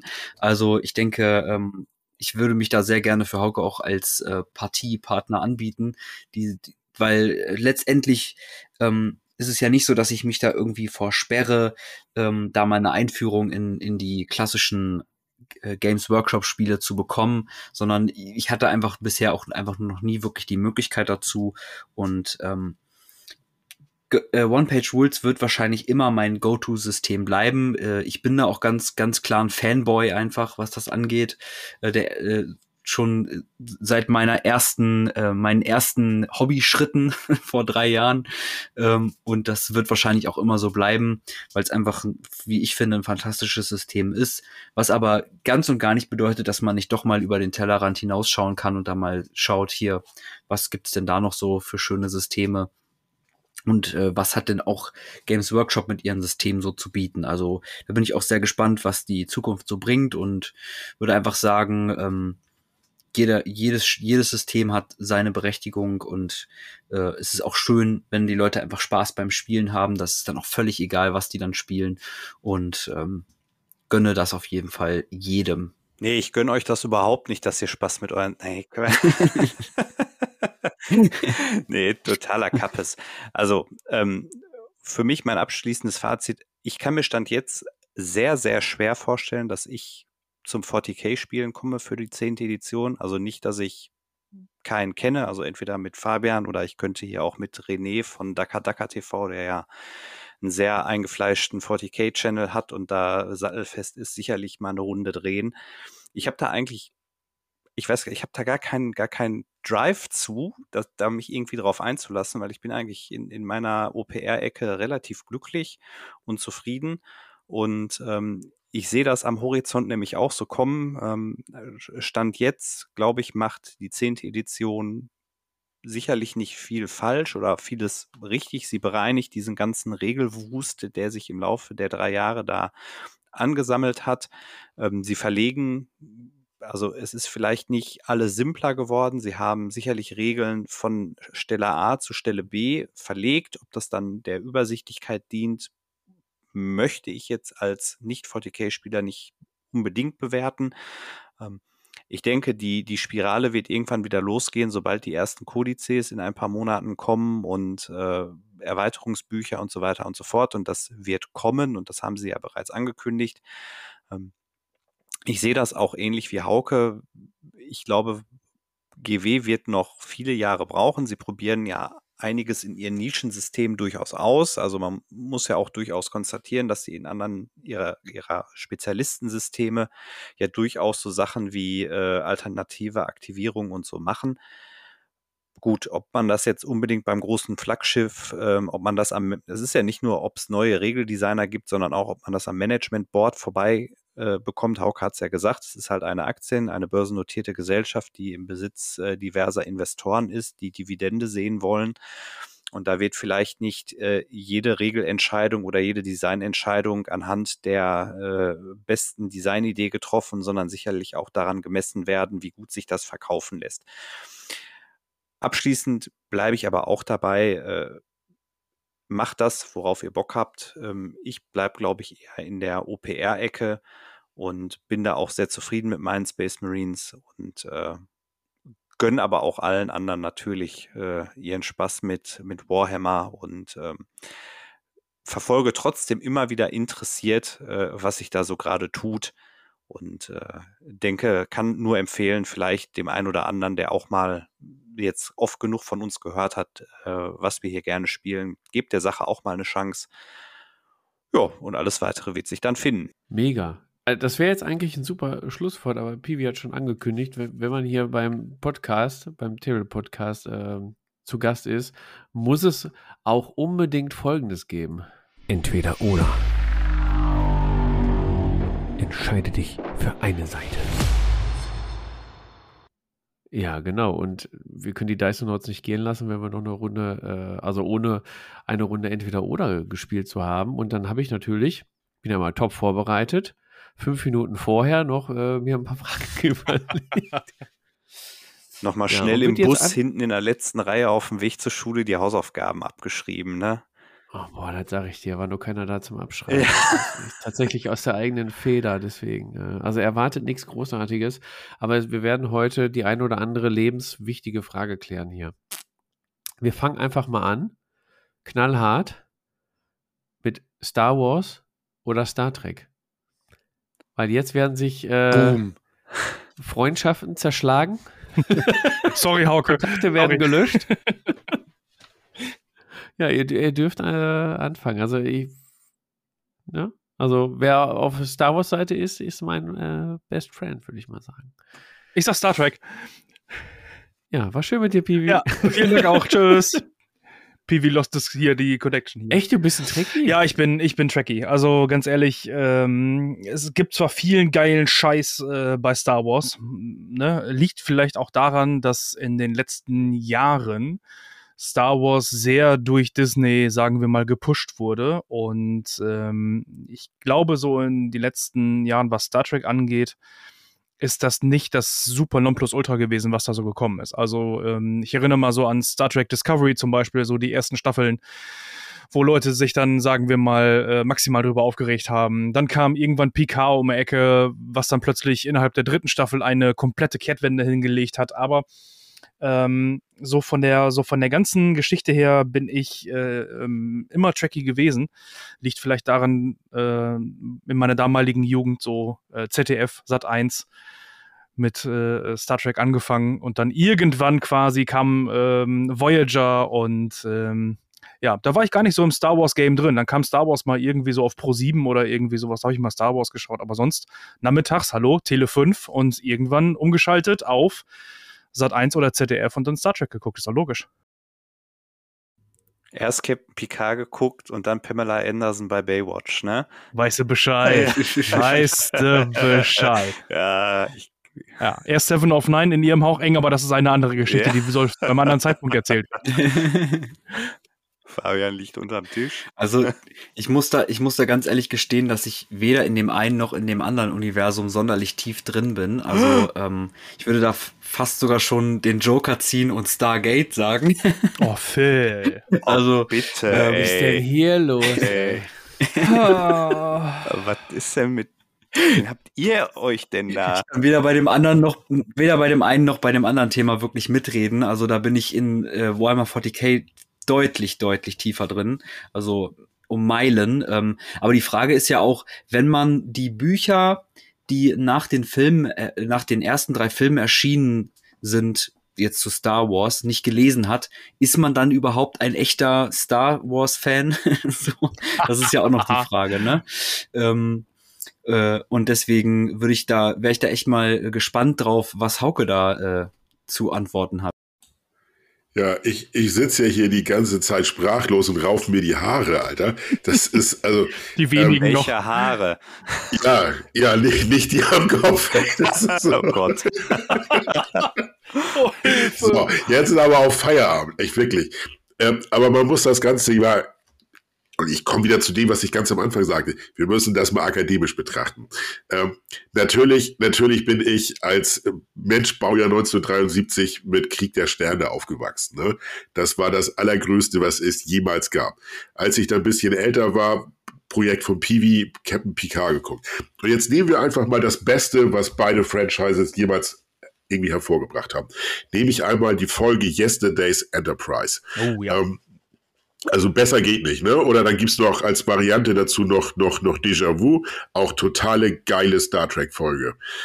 Wo ich das vergleiche mit Das Imperium schlägt zurück. Wenn ich sage halt, ähm, Achtung, Ionkontrolle, Feuer. Mehr geht nicht. Also, das ist, das ist auch nicht mal eine unfaire Frage. Es ist ganz klar Star Wars. Sehr gut. So, jetzt Baywatch Mattes. Moment, ich wollte noch ich, eine Sache habe ich, hab ich vergessen. Piwi, bevor wir. Einen habe ich noch, einen ja, habe ich noch. Einen habe ich noch. Äh, Piwi, bevor wir, bevor wir in den Hyperraum springen, ne, dann müssen wir Phil mit dem anderen Müll abwerfen halt, weil er hier sagte, dass er, dass er hier Star, Stargate gut findet. Ich bin mir ziemlich sicher, dass in beiden Franchises mal so Szenen vorgekommen sind, wo Traktorstahlen irgendwelche Sachen irgendwo in irgendwelche Raumschiffe geschleudert haben. Also ja, bin ich bei. Voll gut. So, jetzt würde mich aber Baywatch-Mattes interessieren. Baywatch, ja, ich zieh mal kurz wieder den roten Badeanzug aus.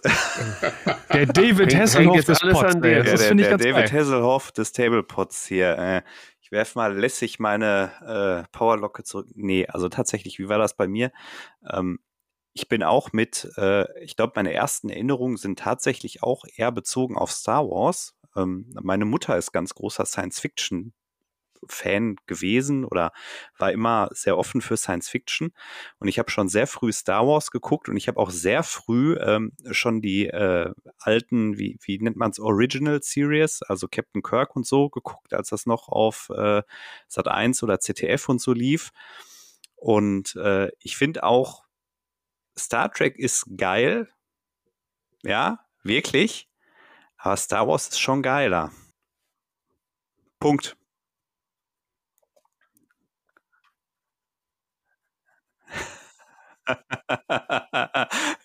Ja. Oder Baywatch Mattes oder irgendwie sowas. Podwatch.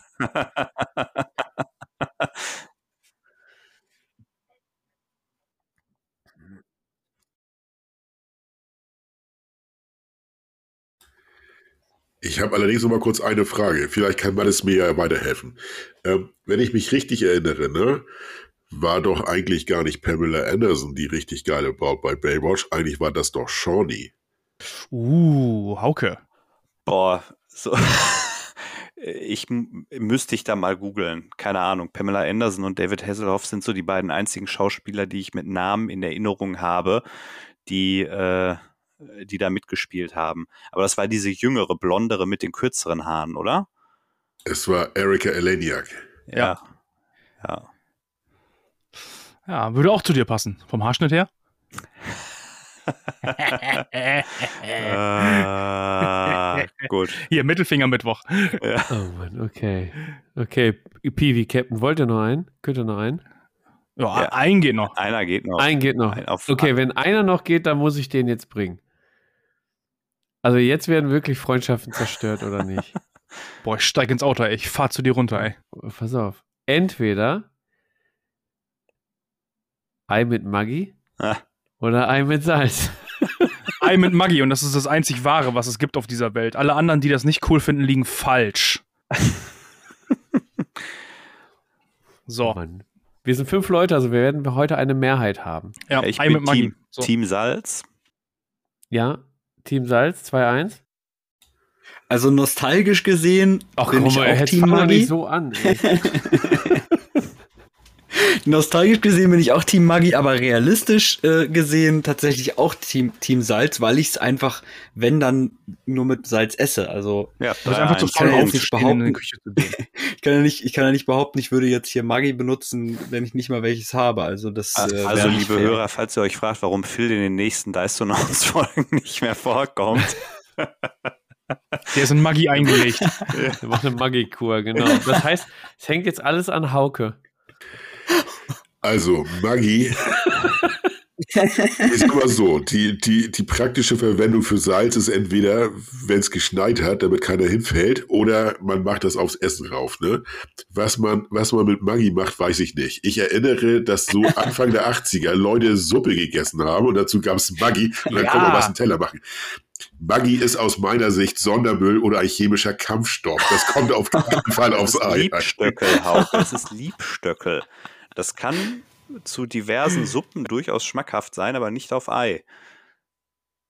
Ich dachte, du wolltest gerade irgendwie anfangen, dass es irgendwie einen berauschenden Zustand irgendwie hervorrufen könnte oder irgendwie sowas. Das würde bei mir einiges erklären, aber das ist eine ja, andere das Geschichte. denke ich auch, aber nein. Ihr seid alle verblendet. So. Ja.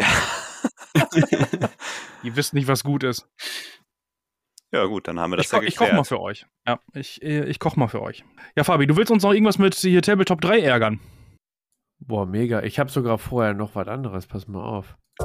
Ich grüße meine Oma und die Ilse vom Sparmarkt. Gruß der Woche. Weil wenn ihr schon mal äh, die Gelegenheit habt, bei den äh, großen äh, Pod-Influencern im äh, Podcast mitzusprechen, die ja eine immens große Reichweite haben, was weiß ich. Nein, ihr könnt natürlich jetzt eher hier noch die Chance nutzen, wenn ihr mal bei uns seid. Natürlich auch ihr noch irgendwen zu grüßen, wen ihr, wen ihr gerne grüßen wollt. Doch bevor ihr das macht, muss ich noch jemanden grüßen. Und zwar äh, den lieben Werkelkeller. Den habe ich nämlich am Wochenende endlich mal wieder gesehen auf der Feencon in Bonn. Die war nämlich am Wochenende. Da waren wir mit Freebooters auch am Stand. Und der liebe Werkelkeller hat am Freitagabend noch den äh, für Freebooters noch eine Demoplatte gebastelt, mal eben schnell in zwei Stunden und hat noch mitgeholfen und, und dies und das. Und dann hat er auch noch einen Bollerwagen gehabt. Dann muss man nicht alles zum Auto schleppen, sondern konnten einfach ziehen. Und dann hat er mich noch köstlich unterhalten, bis meine Frau mich dann abgeholt hat. Und es war einfach wieder schöne Stunden mit dem lieben Angry Mike. Und kann ich euch echt nur empfehlen, wer Angry Mike noch nicht kennt, ladet euch einfach mal bei ihm ein. Ihr werdet es nie vergessen. Und ich kenne auch einen guten Therapeuten. In diesem Sinne können, würde ich jetzt weitergeben an die Dysonauts. Ihr könnt jetzt noch gerne jemanden grüßen. Phil, willst du? Hauke? Mir ist egal. Ich kann, ger ich, kann gerne, ich kann gerne wieder den Anfang machen. Das zieht sich ja jetzt schon so ein bisschen durch die Folge durch. Also, ähm, darf ich auch zwei Leute grüßen? Nein, du darfst nur einen grüßen. Du bist mir gerade mit Maggie in den Rücken gefallen und so weiter. Und du darfst nur einen, einen grüßen. Okay, okay, aber wenn ich dir schon mit der einen Sache in den Rücken gefallen bin, dann kann ich dir jetzt auch noch mit der zweiten Sache. Ja, mach's wie Cäsar, also von daher, fett. komm. Das eine Messer mehr oder weniger macht den Braten also, jetzt auch nicht fett. Wenn ich zum einen äh, grüßen möchte, ist den äh, lieben Frederik, äh, A Tale of Grimdark aus, auf Instagram. Äh, ganz feiner Bengel, mit dem ich auch die letzten Tage seit dem äh, Diablo 4 Release viele nette Abende verbracht habe in einer, in einer Vierergruppe, äh, schön äh, Diablo suchten. Äh, Grüße gehen raus, also äh, A Tale of Grimdark auf Instagram. Und äh, wen ich dann auch noch ganz gerne grüßen würde, ist äh, ein Streamer aus der Community. Äh, das ist der Hauch von Nerdigkeit ein ganz äh, lieber netter Kerl, also hat mich wirklich äh, positiv umgehauen, als ich da das erste Mal im Stream war. Also selten so sowas äh, liebes, nettes, sympathisches erlebt in so einem in so einem Livestream.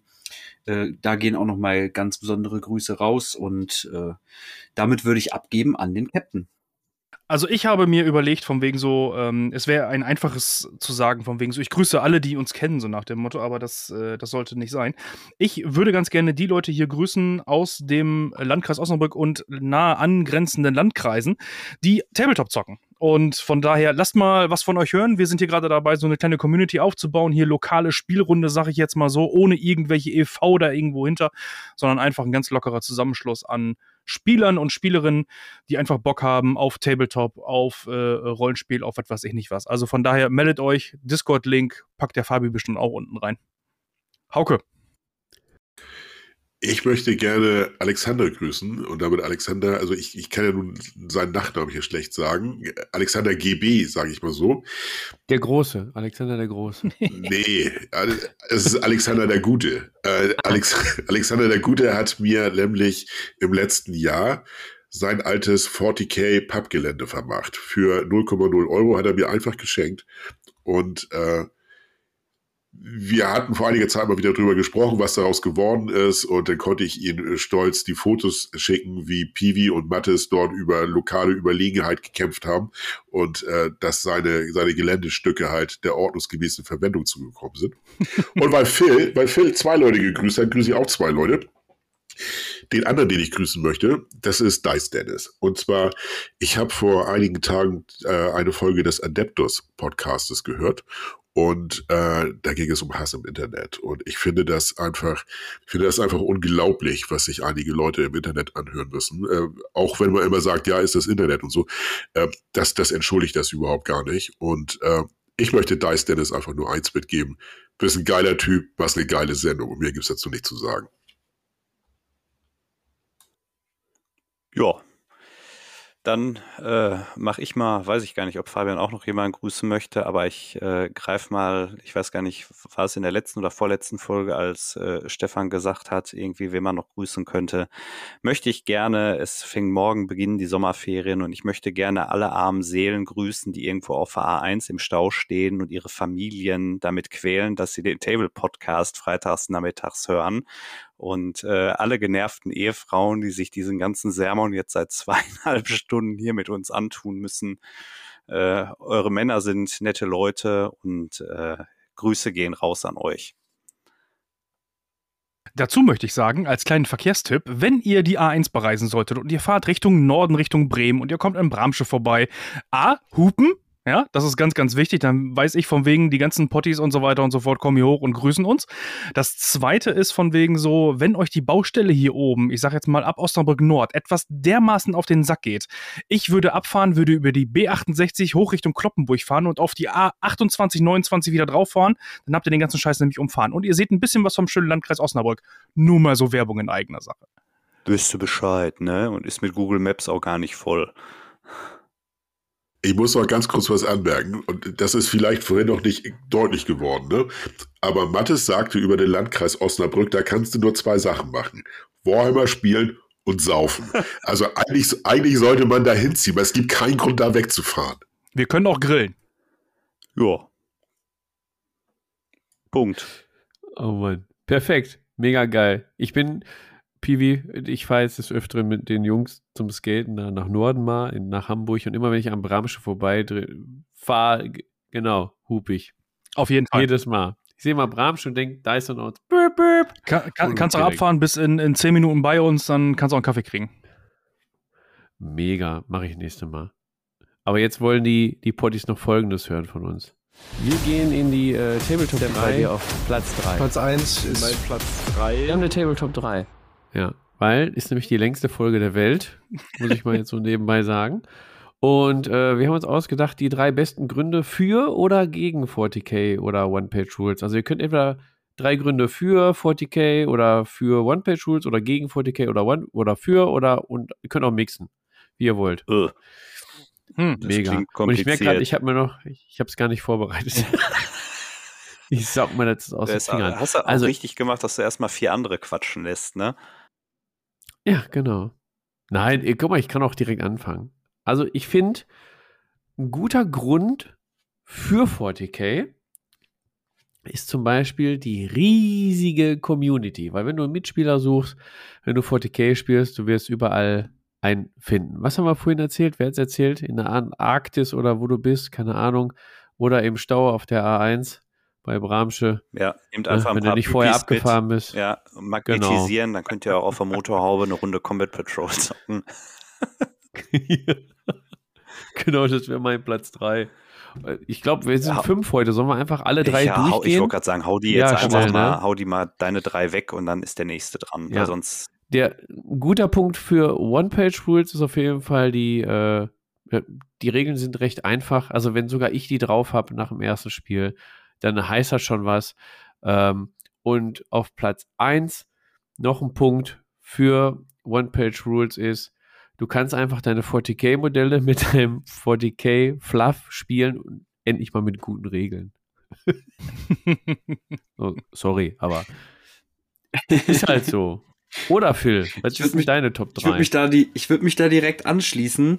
Ähm, und zwar Top 3. Ähm, ein guter Grund für One-Page-Rules ist die kleine Community, weil die jetzt noch voll im Aufbau steckt und engagierte Leute jetzt noch die Möglichkeit haben, den Aufbau dieser Community vollkommen mitzugestalten, was jetzt vielleicht bei der 40k Community nicht mehr so gut möglich ist, weil das schon alles äh, erledigt ist zum Großteil, würde ich sagen. Also da ist die Community schon groß und da. Da hat man jetzt nicht mehr so viel Einfluss auf den Aufbau.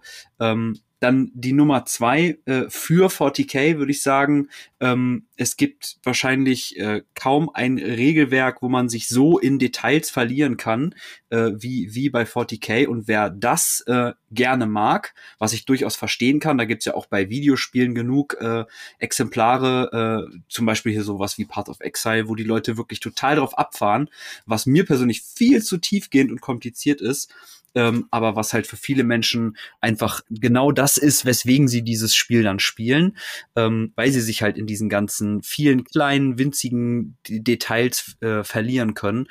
Und äh, die, die absolute Nummer eins, ähm, da haben wir vorhin auch schon drüber gesprochen, ist einfach die Army Forge von One Page Rules und auch jetzt ähm, die, der neue ähm, Armeebuchbilder. Das ist einfach ähm, ich denke mal, das kann man schon als Revolution im Wargaming äh, betrachten. Äh, das ist einfach ein unanfechtbares Argument, was einfach so dermaßen für One-Page-Rules spricht. Also ähm, ich persönlich äh, bin damit extrem glücklich. Und damit würde ich äh, an den nächsten abgeben. Ja, dann äh, hau ich mal meine, meine drei raus. Also ich würde tatsächlich äh, GW auch, äh, es gibt sicherlich keine bessere Zeit, um mit äh, GW anzufangen. Die Regeln sind frei verfügbar. GW hat einfach geile Modelle und hat eine super Spielerbasis. Ich denke, das ist Nummer drei auf meiner Liste, Punkt drei, warum für 40k.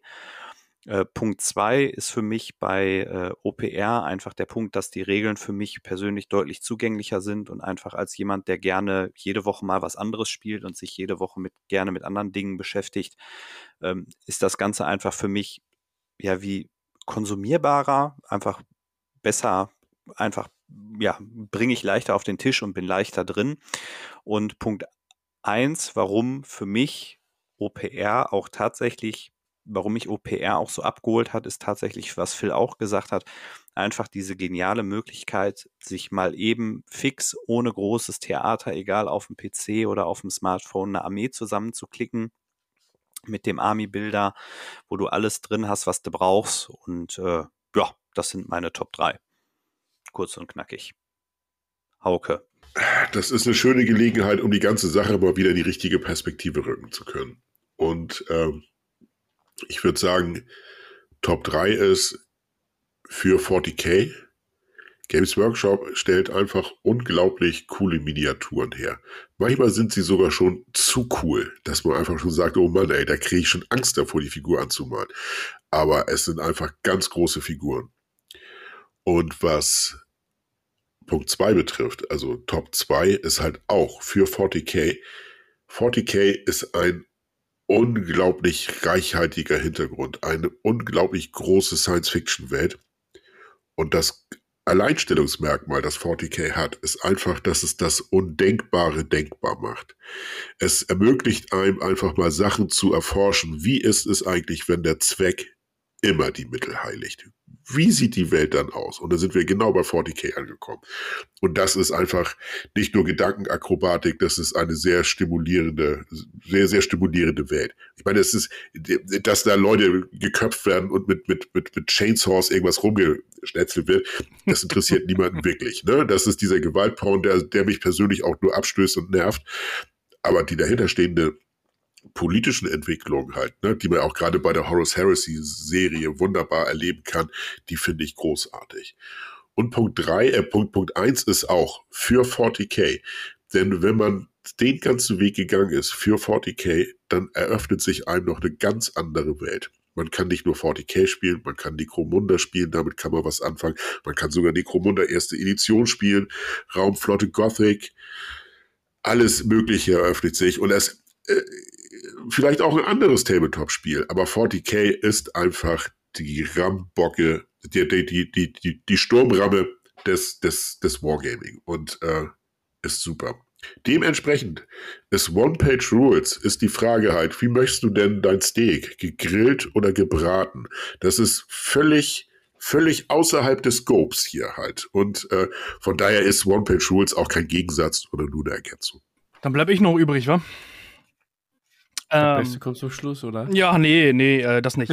ähm, auf Platz 3 wäre bei mir eigentlich ähm, das Ganze, was bei Games Workshop so drumherum an Produkten ähm, zu kaufen ist. Also sowas wie Bücher, die den Hintergrund erweitern. Ähm, ich sage jetzt mal als Stichwort Horus Heresie. Ähm, mega geile Hörbücher wo man sich richtig drin verlieren kann in der ganzen Geschichte. Mathis, du hast gerade deine kleine Actionfigur da hochgehalten. Ne, solche Sachen, die einfach dann äh, irgendwo so dann das ganze Universum so ein bisschen zum Leben bringen. Das finde ich einfach, ist mega geil. Das hat GW lang und breit und schmutzig raus und das ist einfach ein Ding von wegen so, das äh, finde ich schon sehr, sehr geil. Da können sich manche echt eine Scheibe von abschneiden. Platz zwei ist bei mir wirklich der Army-Bilder von, von OPR, weil das ist einfach das Ding, ähm, womit, und das ist wirklich die Zukunft, ähm, wie ich sie finde, für ein, für ein solches System, für solch, für solch ein Hobby, was wir haben, ähm, dass man sich so schnell die Sachen zusammenklicken kann, dass man super schnell dementsprechend seine Armee auch dann spielfertig ausgedruckt ähm, auf dem Tisch liegen hat. Und Platz eins ist für mich einfach der, ähm, der absolute Burner, obwohl ich sie nie gespielt habe, habe ich aber einen ganz, ganz, ganz, ganz großen Bock drauf habe, sie zu spielen. Orks und Goblins bei 40k, beziehungsweise bei, ähm, bei, bei, bei OPR. Dazu ist aber eigentlich zu sagen, ähm, dieser ganze Witz und dieses ganze sich nicht ernst nehmen, was Games Workshop für die Orks und Goblins geschaffen hat, das sucht seinesgleichen im Tabletop und das ist für mich Platz 1. Orks und Goblins mit dem ganzen Witz bei Games Workshop. Boah, da können wir uns eigentlich mit einem Wag verabschieden, aber das möchte ich den, den Zuhörern, glaube ich, nicht antun. Nee, das fand ich damals schon peinlich vom GW, also von daher lassen wir das. Ja, lassen wir lieber, ja. Laufen wir schon alle rot an. ah. Nee, schön. Also, das war die längste Folge der Welt ähm, mit den Dysonauts. Wir haben uns die äh, Elite eingeladen. Ich fand, es war eine sehr schöne Folge. Ich denke natürlich, wir konnten nicht alles behandeln, weil One-Page-Rules und gerade 40k, 40k ist, glaube ich, einen eigenen Podcast zu machen und hast immer noch nicht alles erzählt. Hm, aber ich denke, wir konnten vielleicht auch den ein oder anderen Unentschlossenen oder ähm, den einen oder anderen, der sich für das andere System noch nicht begeistern konnte, irgendwie in die, in die Richtung locken, ein paar Einblicke geben und äh, unsere Meinung kundtun. Und äh, habe mich gefreut, dass wir alle Dyson Notes hier äh, versammeln konnten. Und ich hoffe, der Therapeut ist nicht so teuer und äh, besprechen uns nochmal wieder und denkt auf jeden Fall dran an Piwis äh, Stauumleitung. Ist äh, ein Insider-Tipp, solltet ihr auf jeden Fall wahrnehmen und würde ich mich jetzt aus dieser Folge verabschieden und äh, übergebe mich, äh, äh, übergebe das Mikrofon an, an äh, weiß ich nicht, an Phil. Ja, vielen, vielen lieben Dank für die Einladung. Es war mir wirklich eine ganz große Freude. Es hat echt mega Bock gemacht, hier mit euch über dieses Thema zu quatschen. Äh, auch wenn, ähm, wenn ich wahrscheinlich nicht so wirklich viel Sinnvolles gerade zum Thema 40k beitragen konnte, aber es war trotzdem ein wunderbarer Abend und es hat sich für mich persönlich auf jeden Fall gelohnt und vielen Dank und ähm, ich glaube, es führt kaum ein Weg darum äh, vorbei, dass wir das irgendwann nochmal wiederholen werden. Also ähm, das äh, war ein, es war mir wirklich ein, ein, ein Fest, muss ich ganz ehrlich sagen und ähm, übergebe damit, übergebe mich damit in, in klassischer I go, you go Manier an Mattes. ja, äh, liebe Leute, es war die längste Folge ever. Äh, zu Recht. Ich denke, wir hatten hier wirklich tolle Gäste.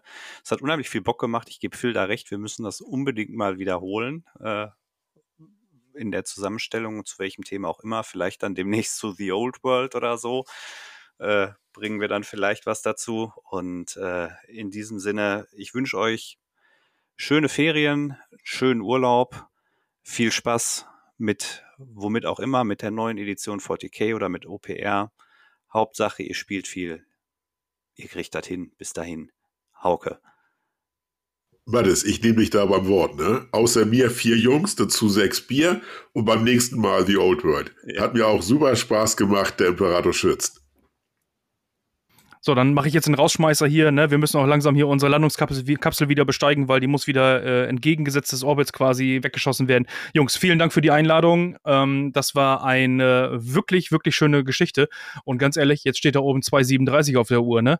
Warten mal ab, bis wir die Old Bird besprechen vom wegen. Also da kannst du mal wahrscheinlich drei Folgen von machen. Also von daher, schaufel schon mal ein bisschen Platz auf deiner Festplatte, Fabi.